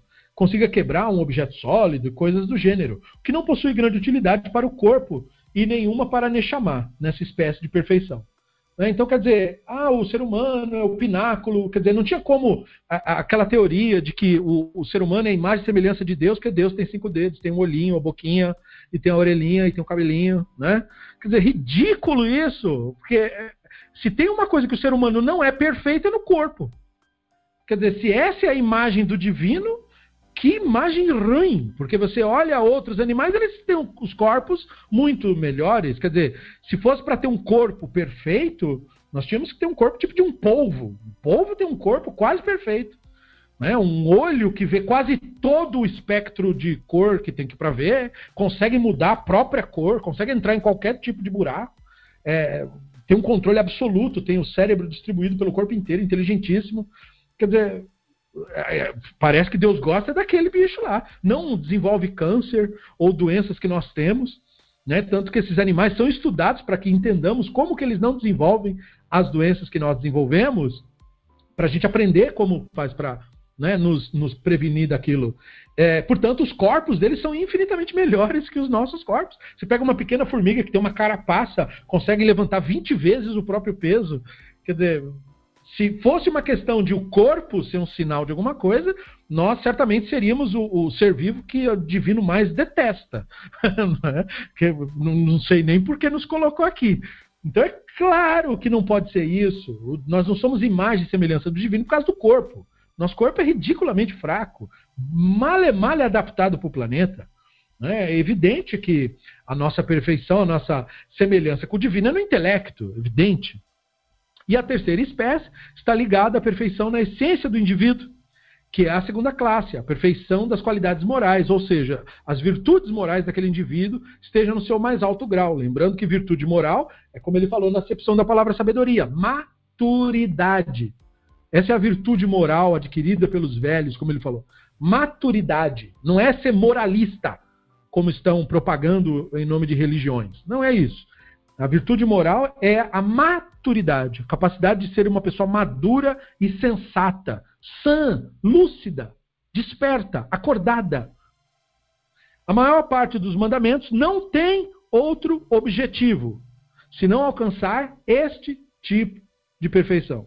Por isso que colocar superstições em regras rituais é um, é um prejuízo, porque você tira da regra ritual o objetivo que ela tinha, de nos elevar intelectualmente. O objetivo de um ritual é esse. Ele não tem valor nele mesmo. Porque mágica não existe. Então não adianta fazer simpatia, mandinga, nada disso funciona. O, o, o, o, ritual faz com que você, no seu entendimento, no seu intelecto, volte a sua atenção para ideias que apontam para o divino, que apontam para a consciência. Isso sim tem valor. Esse é o valor dos rituais. Não em si mesmo, o ato em si mesmo não vale nada. É só uma encenação criada com uma determinada narrativa, com um determinado motivo. Por isso, macular isso com rituais mágicos destrói o objetivo original. Que não era fazer com que você saísse da realidade para a fantasia. Pelo contrário, era para te apontar para a realidade. Contudo, esse tipo de perfeição é apenas uma preparação para outra perfeição, ou seja, os rituais da Torá, e não um objetivo em si. Os rituais da Torá não agradam. Deus não fica contentinho porque um cara fez o ritual, ou tristinho porque não fez. Não é isso, porque ele não é o objetivo em si. Ele aponta para algo, ele não é a coisa propriamente dita. Pois todos os assuntos morais se referem unicamente à relação entre a pessoa e o próximo. O objetivo dos rituais é para criar uma sociedade coesa, pessoas que colaborem umas com as outras, não roubem umas às outras, ajudem umas às outras, esse tipo de coisa é, de relações sociais. Portanto, esta perfeição em suas virtudes morais é como uma disposição para ajudar o próximo, transformando-se assim num instrumento para o próximo. Ou seja, para que um ser humano se conecte com um outro ser humano. Por exemplo, se a pessoa estiver isolada, sem qualquer conexão com outras pessoas, como são grupos racídicos, descobrirá que suas virtudes morais são vãs e inativas, desnecessárias, não levam o indivíduo a qualquer perfeição, pois elas são necessárias e úteis apenas quando estão em contato com as outras. Então, por isso que não é objetivo de comunidade judaica se isolar, não conviver com o goi, não conviver com... Não, é o oposto. Porque senão como é que você vai aplicar o negócio? Você se isola, como que você vai aplicar o negócio? Então, o objetivo original das comunidades não era viver em gueto. Tem que lembrar, gueto não é uma ideia judaica, gueto é uma ideia católica. Os católicos é, proibiam os judeus de morar em cidades, então eles ficavam em bairros, em lugares afastados, expostos à natureza, porque as cidades eram muradas justamente para proteger de animais e tudo isso, e os judeus moravam fora, eram proibidos de morar dentro, então eram os guetos. Quando a cidade expandia e cobria eles, aquele bairro ficava um bairro isolado, um gueto, um lugar onde os judeus moram ali. Então, é, vendem essa ideia como se fosse o correto, o judeu tem que ver separado mesmo. Não, não, não, não, não. É o oposto. Porque senão, como é que você vai desenvolver a sua capacidade de se relacionar com os seres humanos? Você deve ter contato com seres humanos. Mas você não vai conseguir se você nutrir um montão de crenças malucas que te separam das pessoas. Você precisa ter um senso comum. Não é? Então, note aí. A quarta espécie é a perfeição humana verdadeira, que vem depois da do ritual da Torá, perceba. E consiste na aquisição das virtudes intelectuais, da Neshama, portanto. Ou seja, conceber as coisas inteligíveis, que ensinam ideias verdadeiras sobre os assuntos metafísicos. Ou seja, ser capaz de constatar os fatos para os quais apontamos. Este é o objetivo final. Então, essa é a resposta do Maimônides para para que serve a Torá. A Torá serve para isso, para você adquirir as virtudes intelectuais, seja capaz de conceber as coisas inteligíveis, as ideias verdadeiras sobre os assuntos metafísicos. Este é o objetivo final e é o que conduz o ser humano à sua perfeição verdadeira, ou seja, o despertar, pertence somente a ele e é o que concede a ele a existência eterna. Ou seja, a noção da existência eterna. Porque quando você descobre que você é Neshama de fato, você descobre que isso não é uma coisa que te dão. Isso é uma coisa que você é. Porque você é uma manifestação do divino. Que não nasceu e que, portanto, não morre, e que, portanto, não tem nada a ver com nada disso. E que tudo que acontece de nascimento e morte, e tudo que acontece no meio, isso tem uma importância menor, se é que tem alguma. Nada é sério, nada é, olha que coisa, a minha vida acabou. Não, a sua vida não é isso. Nada disso importa. É por isso que isso te concede existência eterna. Porque você percebe que você está em busca de religião achando que você vai encontrar o divino. Não tem como encontrar o divino se você é uma manifestação do divino. Como é que você vai encontrar uma coisa que está fora se está dentro? Você nunca vai encontrar fora algo que já está dentro. Então esse negócio de buscar o divino não faz nenhum sentido. Não tem que buscar nada. Você tem que simplesmente sair da frente, tirar o Yetzer Hará, tirar a confusão da mentalidade egóica, para que o divino se manifeste, naturalmente. Então é através dela, desta perfeição, que o ser humano é realmente um ser humano. E aqui vem o ponto da Torá. A Torá só chama isso aqui de Adão. E aí isso foi transformado no misticismo, num conceito é, racista e bastante desprezível, que é a, a, ideia de que o judeu tem uma alma divina e o goi tem uma alma animal. Uma ideia absurda que veio da Rabad, mas que também outras Hassidut flertam com essa ideia. É, totalmente sem sentido, inspirada no Kuzari, embora ele não fale isso com clareza. Quem fala isso é o, o livro principal do Rabad, lá, o, o Likutei Amarim, né, também chamado de Tânia. E, portanto, é totalmente equivocada essa ideia. Né? A, não, não, há diferença nenhuma entre os seres humanos, judeu ou não judeu. Né? E do, falando do ponto de vista do corpo, que é da onde eles tiram né, o, o, o, mito do sangue judeu, não existe sangue de nenhum país.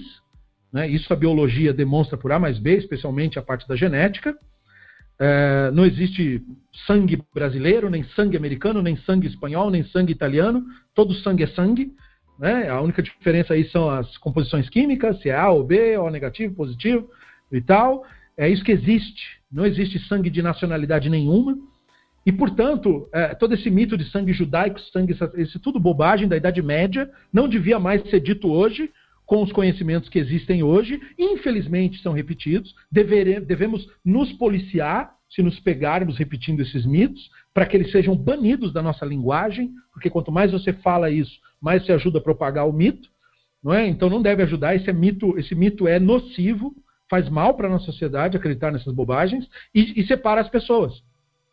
Então o misticismo criou essa fantasia do sangue judaico, não sei do que. Não existe nenhum sangue judaico. O, os, os judeus que são askenazim são indistinguíveis do restante dos alemães.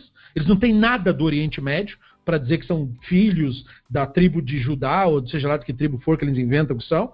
Isso é tudo maluquice. Essas pessoas, na maioria, na verdade, são pessoas que até se converteram para o judaísmo há séculos atrás, corretamente, mas são alemães, não tem nada que ver com. Eles são diferentes dos alemães, eles são a mesma coisa dos alemães, assim como os judeus espanhóis são indistinguíveis dos espanhóis, assim como os judeus portugueses são indistinguíveis do resto dos portugueses, e, e etc, e etc. Quer dizer, temos que focar no que realmente é verdade.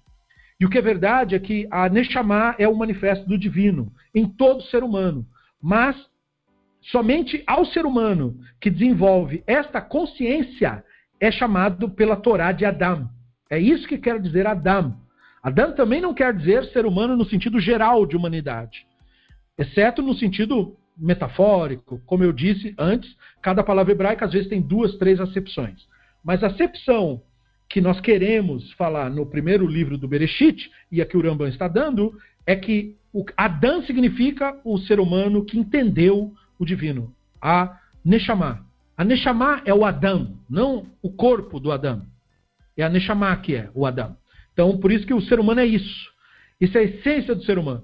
Isso é ser humano. Inclusive, nós podemos aí até jogar um jogo de palavras e dizer que você só é humano quando você entende isso. Porque a atitude desumana de muitos seres humanos vem pelo fato de que eles não olham para dentro, não percebem a Neshama. E aí o Aldir está encaixando uma pergunta dizendo se isso é uma questão de autoconhecimento. Exatamente isso. Né? É exatamente isso. Então, essa é a perfeição que nós temos que buscar. Esse é o objetivo do estudo da Torá, do Maimônides, do racionalismo, enfim. Eu trouxe esse trecho do guia porque ele é citado no livro, só que lá no livro é só um pedacinho. Eu quis trazer tudo porque o autor pressupõe que você que está lendo o livro dele leu essa parte do guia. Né? Então, para garantir que leu mesmo, estamos trazendo o material. Então, observe que cada uma das três perfeições anteriores, observe cada uma das três perfeições anteriores e verás que elas estão com o outro e não contigo. Ou seja, a, o conceito de é, status social, posse, é, você, você se acha é, possuidor de alguma coisa por quê? Porque dizem isso para você. Você acha que tem uma família por quê? Porque outras pessoas dizem para você isso. Dizem que você é o chefe da família. Aí o seu ego se infla, extrai identidade disso. Uma pessoa concorda com você que você é o dono de um objeto, ou de um carro, ou de uma casa. Então você se infla, te dá um papel, a, a sociedade reconhece que o senhor é o proprietário, e aí o seu ego extrai identidade daquilo. Então perceba, são os outros que dão a você essa fantasia, e você também para os outros. Né? Uma pessoa se diz o senhor lá na empresa e você, como funcionário dela, faz, faz esse teatro junto com ele. Você, sim, o senhor, o magnânimo, o grandioso. Né? Lembrando quem teve infância e passou pelo período da TV Colosso, tinha um personagem lá que prestava culto para o patrão dele. Né? Era uma brincadeira interna que eles tinham lá na Globo, porque na Globo a hierarquia é bem forte assim. Então era o magnânimo, o digníssimo, né? Então hoje as pessoas fazem isso de verdade. Aquilo era uma crítica, né? As pessoas fazem isso de fato. Ah, como o Franklin está colocando, né? A gente gosta de comparar níveis. Exatamente isso. O ego compara as coisas por níveis. Está abaixo, está acima de mim. Por quê? Porque faz julgamento, né? Então essas coisas estão com os outros. O Ramba está dizendo. Não tem nada a ver contigo. E você precisa descobrir quem você é de fato para você não se deixar afetar por isso que não te pertence, pertence aos outros. Você pode juntar toda a riqueza do mundo, mas o que vai acontecer quando morrer? É, vai ser a mesma coisa que acontece quando um animal morre na savana. Algum outro bicho acha o cadáver e cada um tira o seu pedaço. É isso que vai acontecer. Com tudo o que você tem, com tudo o que você possui, suas roupas, ou ser doadas ou jogadas fora, né? Os seus bens vão ser divididos, você nem sabe por quem, você presume, ó, possivelmente meus filhos, você não sabe disso, você não sabe o que vai acontecer, você não, você não vai estar lá para saber, então você não sabe de nada, na verdade. Né? Então você tem toda uma preocupação, toda uma luta, não sei do que, eu tenho que fazer isso, tenho que fazer aquilo, daí tudo isso perde o sentido, porque um dia depois da sua morte vai ser como se você nunca tivesse existido. Então nada disso faz sentido, essas coisas não pertencem a você. Né? Não tem nada a ver contigo, com a sua essência, com o seu ser real conforme o que foi divulgado. Eles pertencem a ti e aos outros.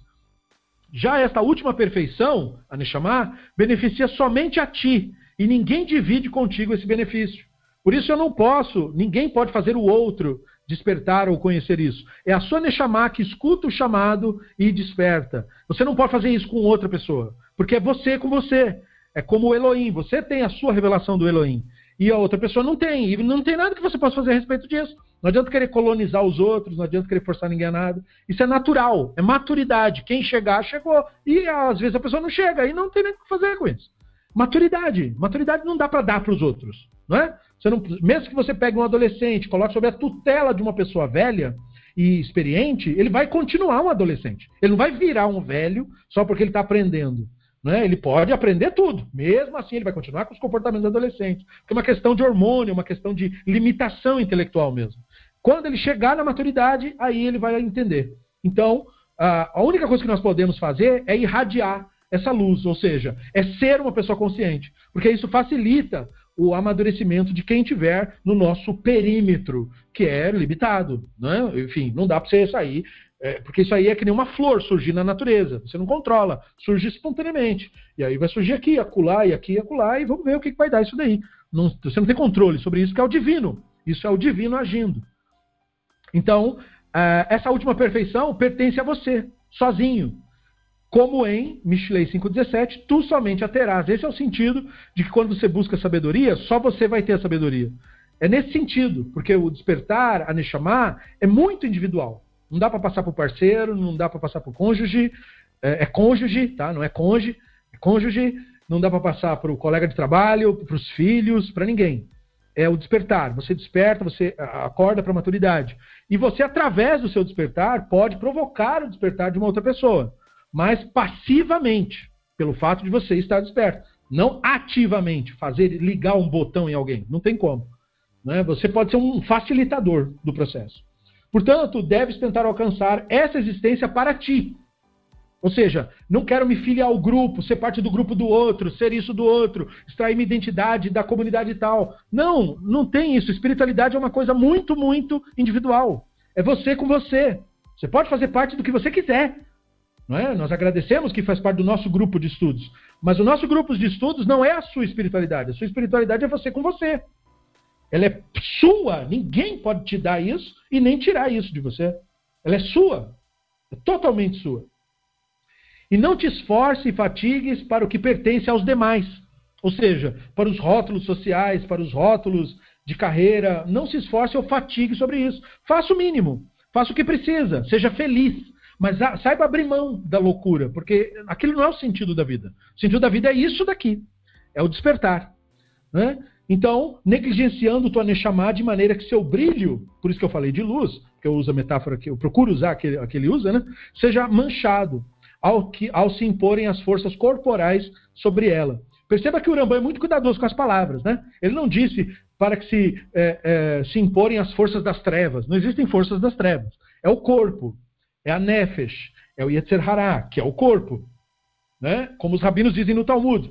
O Yetzer Hará é o mesmo Malachamavet, o anjo da morte, é o Yetzirah, é o corpo. Por quê? Porque é o corpo que morre, ué. Não é isso mesmo? Não é o corpo que morre? Então, quem é o Malachamavet? O corpo, a composição, a estrutura física. Isso é o anjo da morte.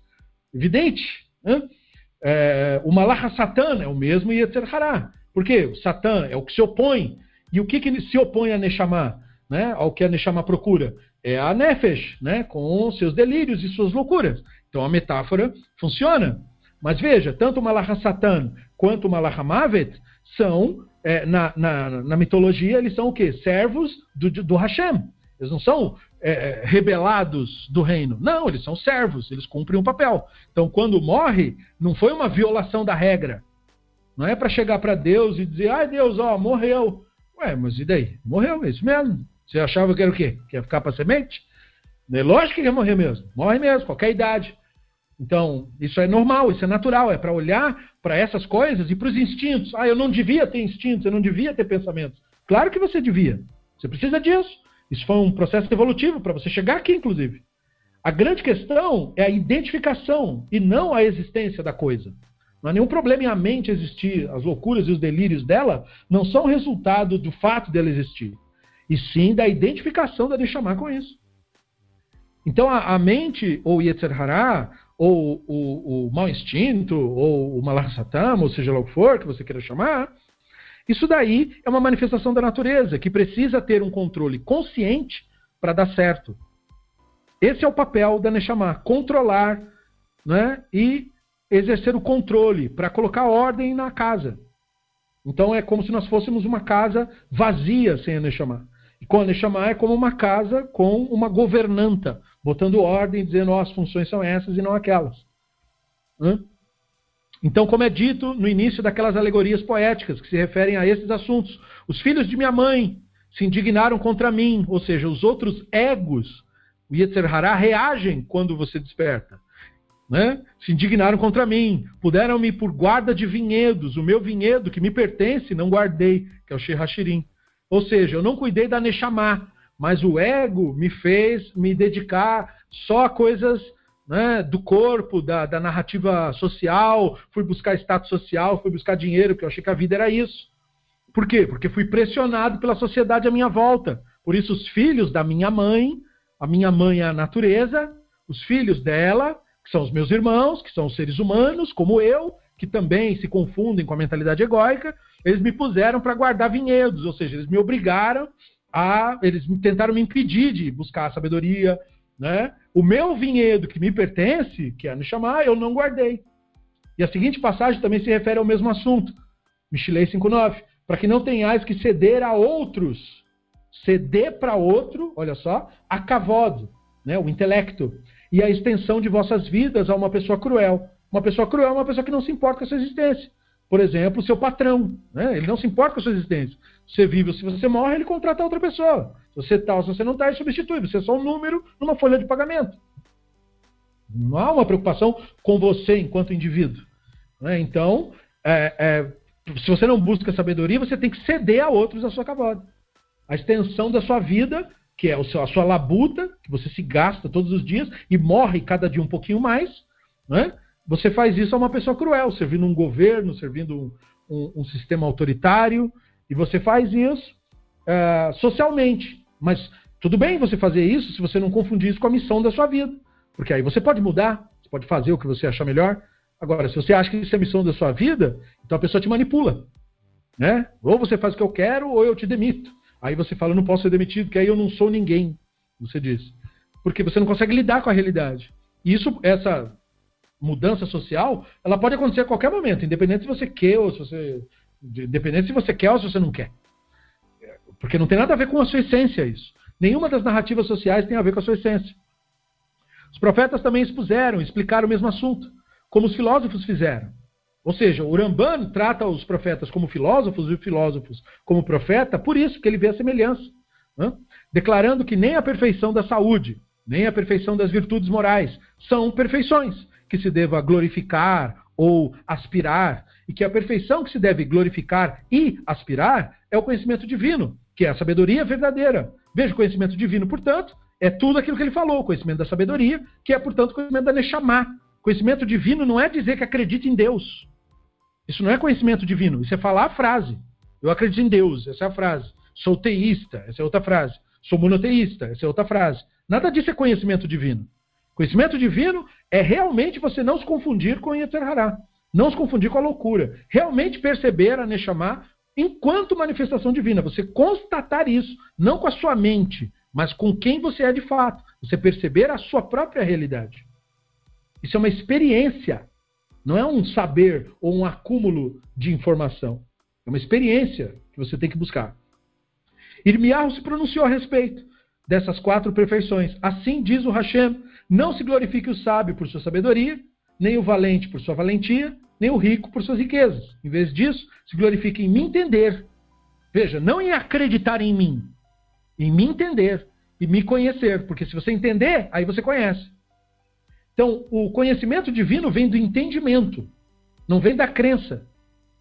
Veja como as enumerou de acordo com a ordem de valor aos olhos do povo simples, pois a maior perfeição aos olhos deles é o rico por sua riqueza. Não preciso falar mais nada, né? Nós estamos vivendo essa época no Brasil. Né?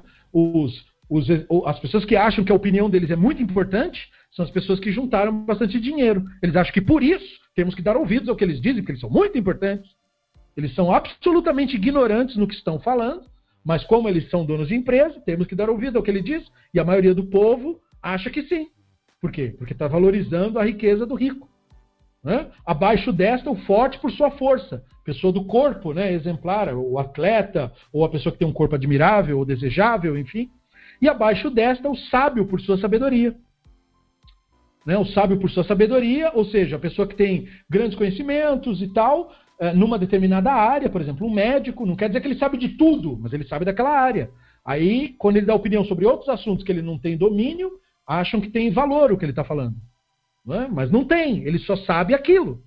Não quer dizer que ele sabe sobre outros assuntos, né? sem procurar mais uma informação. Então veja, né? É, tudo isso está abaixo da grandeza da espiritualidade. Ou seja, suas virtudes morais, pois essa pessoa é honrada aos olhos do povo simples. E quem essas palavras são dirigidas, e por isso as palavras foram ordenadas nessa ordem: né? sábio, valente e rico. Então, note, os sábios entenderam este verso no sentido das ideias que mencionamos e disseram claramente o que te expliquei nesse capítulo.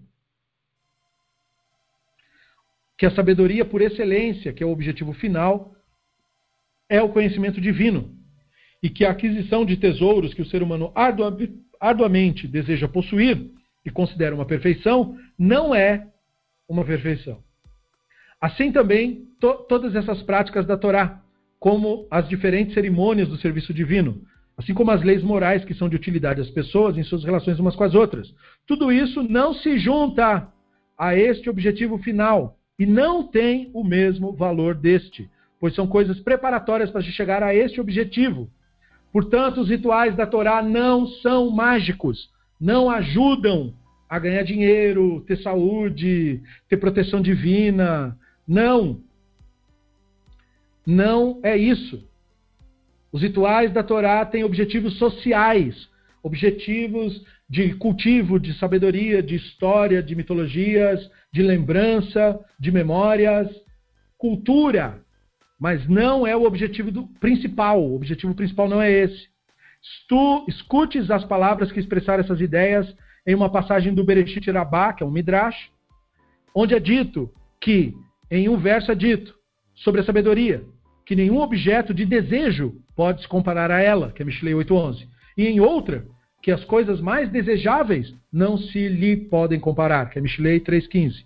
O, objetivo, o objeto de desejo é uma alusão aos preceitos divinos e às boas ações. Ou seja, o bom convívio na sociedade é um objeto de desejo. Enquanto que as coisas mais desejáveis aludem a pedras preciosas e as pérolas. E tanto os objetos de desejo como as coisas mais desejáveis não se comparam à sabedoria, ou seja, ao despertar da Neshama, conforme foi dito, antes que se glorifique em me entender e me conhecer.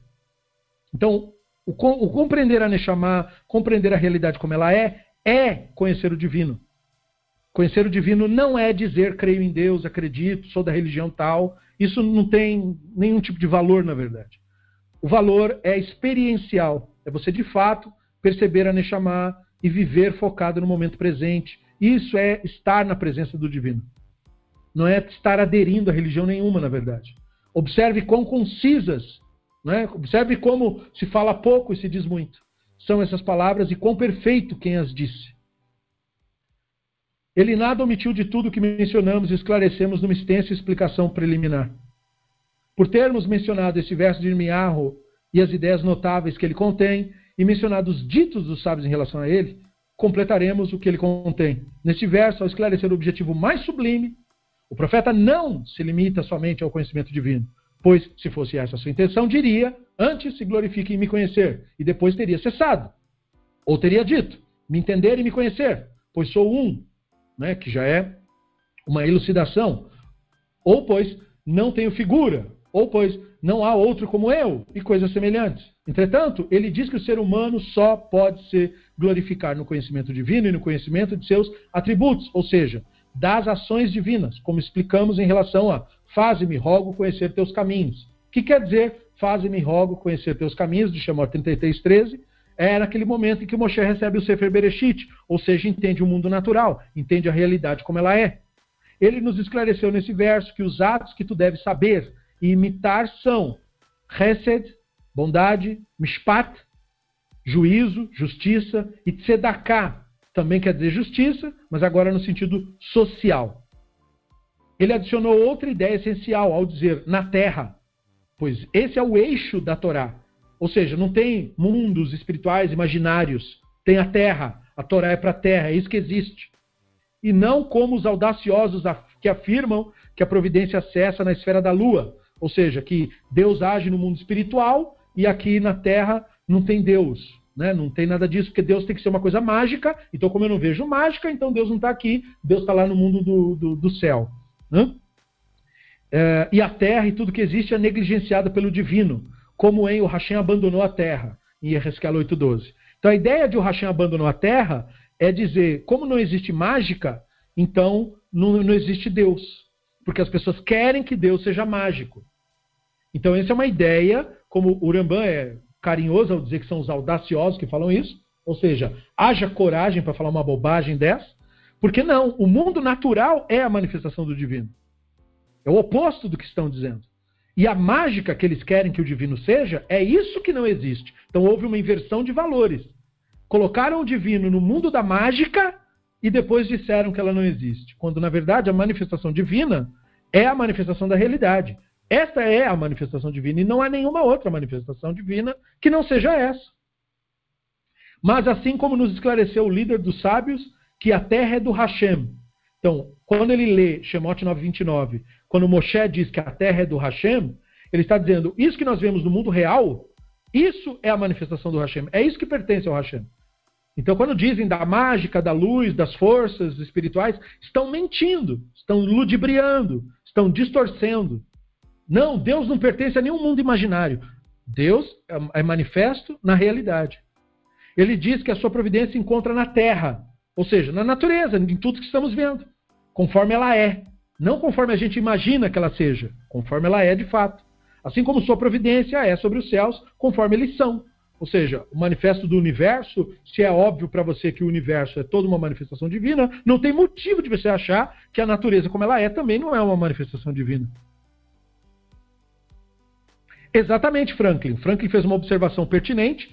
Pior do que o que eu estou colocando é dizerem que esse mundo espiritual só é acessível por escolhidos, de alma pura, quer dizer, de fantasma puro, que é uma fantasia, e, é claro, tem que pagar o preço de, para destravar os portões dessa ideia, é, é, enfim, delirante e, infelizmente, que muita gente ainda é inconsciente, por sua inconsciência, cai nesse tipo de coisa. Então, é, é, o que disse, que eu sou Hashem, que pratico benevolência, equidade e justiça na terra. Depois disso, ele concluiu o assunto e disse, porque nisso me deleito, diz o Hashem. Ou seja, que esse é meu objetivo. Percebam essa frase, né? O deleite divino, o que agrada o divino, é uma forma de expressão, porque Deus não tem deleite, Deus não tem desejo nenhum por nada, não tem emoção de nenhum tipo. Então, o que quer dizer o deleite divino? O Ramban diz o objetivo divino. Uma coisa que deleita o divino, quer dizer, o objetivo da sabedoria é isso. Que provenha de vós, ou seja, o objetivo da sabedoria, o deleite divino, é que nós sejamos pessoas que exercitam Hesed, Mishpat e Tzedakah. Sejamos pessoas honestas, Mishpat, bondosas, Hesed, e caridosas, Tzedakah. Isso é a religião, gente. Não é dizer acredito nisso, acredito naquilo, é, é, sou monoteísta, sou não sei do que, sou noahide, sou judeu, sou. Não é dizer nada disso é praticar Hesed, Mishpat e Tzedakah. Deu. É isso que é. Aí, se rola um ritual ou outro, quando tiver num grupo, né, quando passar a pandemia, aí é uma outra história, mas tudo isso é paralelo, percebeu? Tudo isso é expressão de cultura, expressão de, de grupo, é, tem um valor secundário, terciário, é, em relação ao verdadeiro objetivo, que é esse daqui. Hesed, Mishpat e Tzedakah se manifestam naturalmente da Neshama. Não é uma coisa que você tem que fazer força para fazer. A Neshama naturalmente é bondosa. A Neshama naturalmente é justa. E a Neshama naturalmente é caridosa. Não, você não precisa aprender isso. Você é assim desde que você é criança. Desde que você é criança, você tem Hesed, você tem Mishpat e você tem Tzedakah. A sociedade, conforme hackeia a nossa Neshama e a gente se ilude com Yetzer Hará, é que a gente adquire os defeitos sociais. A gente fica egoísta, a gente fica competitivo, a gente fica apático, a gente perde a nossa humanidade, a gente perde a nossa empatia, a gente perde o nosso amor às pessoas, ao próximo, aos animais, a gente perde a sensibilidade, a gente perde o, o carinho um pelo outro, a gente perde a conexão de um ser humano para o outro. Isso é feito pela sociedade, pela política. Isso não é natural de você. Você, enquanto Neshama, você é Hesed, você é Mishpat e você é Tzedakah. Então, enquanto isso estiver se manifestando, você está no caminho. É por isso que você tem que buscar Hesed, Mishpat e Tzedakah. Porque isso é manifesto da sua Neshama. Porque é natural, é você ao natural. Então, por isso que isso é o deleite do divino, ou seja, o objetivo do divino. Da maneira que explicamos sobre os três atributos divinos, cuja intenção é assemelhar-se a eles, que assim seja a nossa conduta. Ou seja, os três atributos divinos não é dizer o que eu sei de Deus. Deus é, é, não é composto de nada. Então ele não tem dez atributos, nove, oito, sete. Ele não é feito de nada disso. O, a ideia por trás dos três atributos divinos são ideias altamente valorizadas pela cultura para que a gente busque isso. Por quê? Porque todas aquelas ideias são ideias que têm a ver com conduzir você no caminho de Hesed, Mishpat e Tzedakah que é o caminho do judaísmo. O judaísmo é isso, e é só isso. Todos os rituais, todos os enfeites, tudo isso é paralelo em relação a isso daqui. Isso aqui é o principal. Isso aqui é o mais importante. Isso aqui é a meta. Todo mundo pode fazer isso. Por isso que a nossa religião não é proselitista. Por isso que não precisa converter. Porque isso aqui qualquer um consegue. Percebeu? Todo parafernália ritual serve para levar para isso. E se a parafernália não levou para isso, então tudo é em vão. Aí você vai entender os profetas dizendo: não querem que tragam ofertas, não querem que façam Shabat, não querem que façam Rosh Hodesh, não querem vocês no Yom Kippur, não querem que sigam mais nada, vou destruir o tempo, vou acabar com tudo. Por que, que fez um, um desprezo com os rituais? Porque eles não valem nada? Não, eles são educativos, socialmente. Mas é porque o objetivo não foi atingido. Não foi atingido Hesed, não foi atingido Mishpat, não foi atingido Tzedakah. Então isso é uma prova, por A mais B, de que uma prova de argumento racional, obviamente, de que nada mais importa a não ser o desenvolvimento da Neshama. Esse é o objetivo principal. E de que, portanto, nenhum ritual judaico tem elementos ou poderes mágicos. Nenhum deles. Mesmo os mais complexos rituais lá do templo. Espiritualidade não tem nenhuma relação com mágica. Nenhuma relação com crenças. Nenhuma relação com o mundo de fantasmas. Tem a ver com o mundo real. Tem a ver com a vida de verdade que você e eu vivemos. Tem a ver apenas com a nossa consciência, com a nossa Neshama. Isso é espiritualidade. É exercer a espiritualidade. Novamente, ser uma pessoa espiritual não é acreditar em espíritos. Ser uma pessoa espiritual é ser uma pessoa desperta, que sabe que é a Neshama e que não se confunde com os rótulos do Yetzer Hará, da mente, da, da, enfim, do ego humano. O objetivo mencionado nesse verso, então, é esclarecer que a perfeição, ou seja, o despertar, que a pessoa deve ser, se glorificar verdadeiramente, é o grau de quem chegou a alcançar o conhecimento divino. Por que, que ele diz isso? Porque isso é possível. Não é uma coisa para o líder, para o glorioso sábio fulano de tal. Não, você, na sua casa, você consegue isso também. O conhecimento divino não é uma coisa que o Papa tem que dar para ninguém, que o grande grão rabino tem que dar para ninguém, que o grande pastor tem que dar para ninguém. Não, conhecimento divino é uma coisa natural sua. É sua Neshama que é a manifestação do divino. De acordo com as suas possibilidades, ou seja, com os métodos educacionais que você dispor. No nosso caso, esse nosso grupo, podia ser qualquer outra coisa. Tanto faz, eu não sou essencial para esse processo. Perceba isso. Muito bom que estejamos aqui todos estudando, pensando, raciocinando, mas se não fosse isso, ia ser outra coisa, você ia conseguir igual. Porque eu não sou essencial para nada. Daqui a pouco eu morro e desapareço. Serei como se nunca tivesse existido. O que importa é o divino, porque o divino continua, dependente do meu personagem. Então, é, por isso que, de acordo com as suas possibilidades, a nossa no momento é essa. E que conhece como é sua providência. Ou seja, que a providência é o mundo natural, o mundo real. E não o mundo fantasioso. Não, a verdade mesmo. E aprende disso. Sobre as criaturas que trouxe a existência e as que governam. Ou seja, as leis naturais que governam tudo que existe. Tem que estudar isso, saber como isso funciona. Depois desse conhecimento, essa pessoa terá a intenção voltada à benevolência, à equidade, à justiça, ao imitar as ações divinas, que são da Neshama, conforme explicando diversas vezes nesse tratado. Isso é o que eu achei apropriado abordar nesse tratado. Coisas que me pareceram ser de grande utilidade para as pessoas como tu, e eu digo agora da minha parte como vocês. Né? Espero que depois de uma profunda meditação, seja, de pensar nisso é, é, e depois contemplar isso, né? vamos esclarecer a palavra meditar. Né? Meditar não é necessariamente pensar sobre alguma coisa, mas contemplar silenciosamente algo. Como eu, eu estou apontando para vocês conceitos, procurem, em vez de comentar mentalmente sobre isso, só constatar isso a partir de você mesmo. Seu pensamento vai ocorrer, observe ele também. Não o julgue, não rotule de bom de mal, só observe. Porque nesse momento é a sua Neshama que está fazendo a análise. E ela aprende no estralo. Ou seja, ela constata a verdade como a verdade é mesmo. Ou seja, eu não tenho nenhuma verdade para você. Nem o Ramban tinha alguma verdade para nós. Porque a verdade pertence ao Hashem. Verdade pertence ao Elohim. E a Neshama é o manifesto do Elohim. Então é a Neshama que reconhece a verdade. Eu não preciso te convencer de nada. Você tem a verdade em você mesmo. Ou você a constata ou não.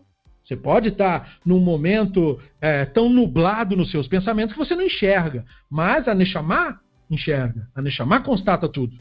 Então não é preciso convencimento, nem autoconvencimento. Só é preciso constatar os fatos.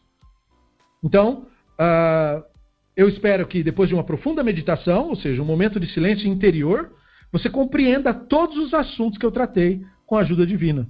Por quê? Que você com isso entende tudo. Porque a Neshama entende tudo. Não é mágica. É simplesmente porque isso daqui é só é, uma repetição da própria Neshama do Ramban, falando com a nossa própria Neshama, falando diretamente com a sua Neshama. É a Neshama falando com ela mesma, na verdade. Lembra dessa metáfora que os cientistas costumam falar agora? De que a nossa consciência é o universo observando a si mesmo? Então isso vale também para o Hashem. A nossa Neshama é o Hashem olhando para o próprio mundo. É o Hashem em nós.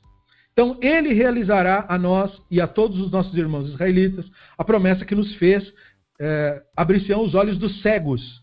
Agora perceba quem é o cego. Né? Cego é o é, iludido pelo Yetzer Hará. E desobstruição os ouvidos dos surdos. Surdo também é o iludido pelo Yetzer Hará. E o povo que estava envolvido pela escuridão, que é a mentalidade egóica, percebeu uma luminosidade, que é a Nefesh, que é a Neshama. Né? A Neshama é a luminosidade você percebeu isso onde? Dentro de você. Evidente. Sobre os que viviam na terra das sombras da morte, que é o Yetzer Hará, que é o mesmo que o Malachamavet, né? por isso sombras da morte, acendeu-se uma luz brilhante. Veja, a luz acende, ninguém te entrega. A luz acende. Eu não dou essa luz para você. Ela é parte de você. Ela só estava coberta. Então, você tira os pensamentos, tira as identificações, ela brilha. É uma coisa sua. O Hashem está sempre próximo, agora perceba, dos que o invocam com sinceridade. Por isso que ele está próximo, porque ele está dentro. Né? E a invocação não é chamar, ô oh, Hashem, não é isso. A invocação é justamente você focar sua atenção na chamar. Assim você invoca o divino. O divino que se manifesta através de você mesmo. E isso você tem para isso você precisa de sinceridade, porque o ego é dissimulado. A mentalidade egóica, ela é hipócrita, ela é hipocrisia em nós. Quando nós somos hipócritas, isso quer dizer que é o Yetzer Hará agindo, não nós, de fato. A hipocrisia é uma característica do Yetzer Hará. Falta de sinceridade, a mentira, tudo isso é do Yetzer Hará. É natural dele. Ele nem faz força. Assim como a Neshama não faz força para Hesed, Mishpat e Tzedakah. Não faz força, isso é natural. Então, da mesma forma, a invocação tem que ser sincera, ou seja, tem que ser uma autocrítica, uma autoobservação, porque a, mentalidade quer impedir que isso aconteça. Então você tem que uh, ser insistente, ser rigoroso consigo. Né?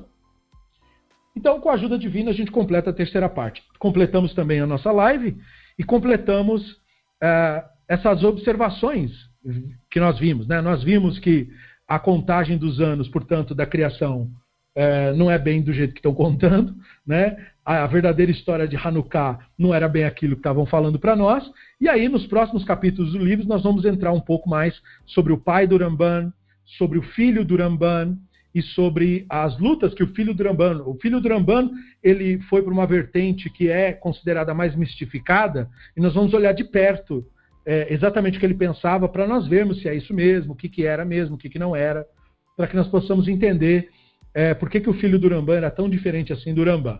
Isso vai ficar para próximas próximos estudos. Eu agradeço a todos vocês pela enorme paciência, né? Nossas lives são cumpridas, são reflexões, a gente quer falar tudo, quer concluir as coisas, então vai tempo. Como nós estamos em quarentena, tudo bem, né? E eu agradeço a vocês que insistiram em acompanhar, insistiram em participar. É, é bacana esse esse tema todo, né? É, e principalmente o feedback. Nessa live foi melhor que a anterior, porque vocês tiveram é, bastante interação e isso enriquece. Né? Muito obrigado, muito obrigado é, a todos os que colaboram, tanto participando quanto ajudando o nosso projeto a existir. E eu espero que vocês tenham aprendido e visto novas coisas e pensado de formas diferentes. E nós voltaremos. Lembrando que nessa próxima semana, possivelmente na quarta, nós teremos um, um estudo e provavelmente vai ser ao vivo, a menos que alguma coisa mude do Guia dos Perplexos. Nós daremos mais um passo no guia. Nós vamos fazer um estudo de quarentena, quer dizer, nós vamos rever assuntos, não tem problema voltar em temas anteriores, entendeu? Nós vamos começar abordando o que tiver no capítulo em pauta, mas aí se voltar a temas anteriores, não tem problema, a gente volta nos capítulos anteriores e rever tudo com calma. É, nós teremos uma, uma live parecida com essa, só que o foco vai ser mais no Sefer Moré Nevuchim. Isso, não tem problema. Nós combinamos quarta para que a Glauce possa vir também e aparentemente no dia que ela pode vir, a maioria também pode vir. Então não tem problema. Né? Então, assim, quanto mais pessoas participarem, melhor para todos nós. Eu agradeço novamente a participação. Obrigado. Eu vou já disponibilizar o áudio para que todos saiam eh, e possam ouvir e, enfim, compartilhar com o que vocês acharem que tem que compartilhar. Muito obrigado. Shabbat Shalom. Lehitraot. E até a próxima. Besrat Hashem.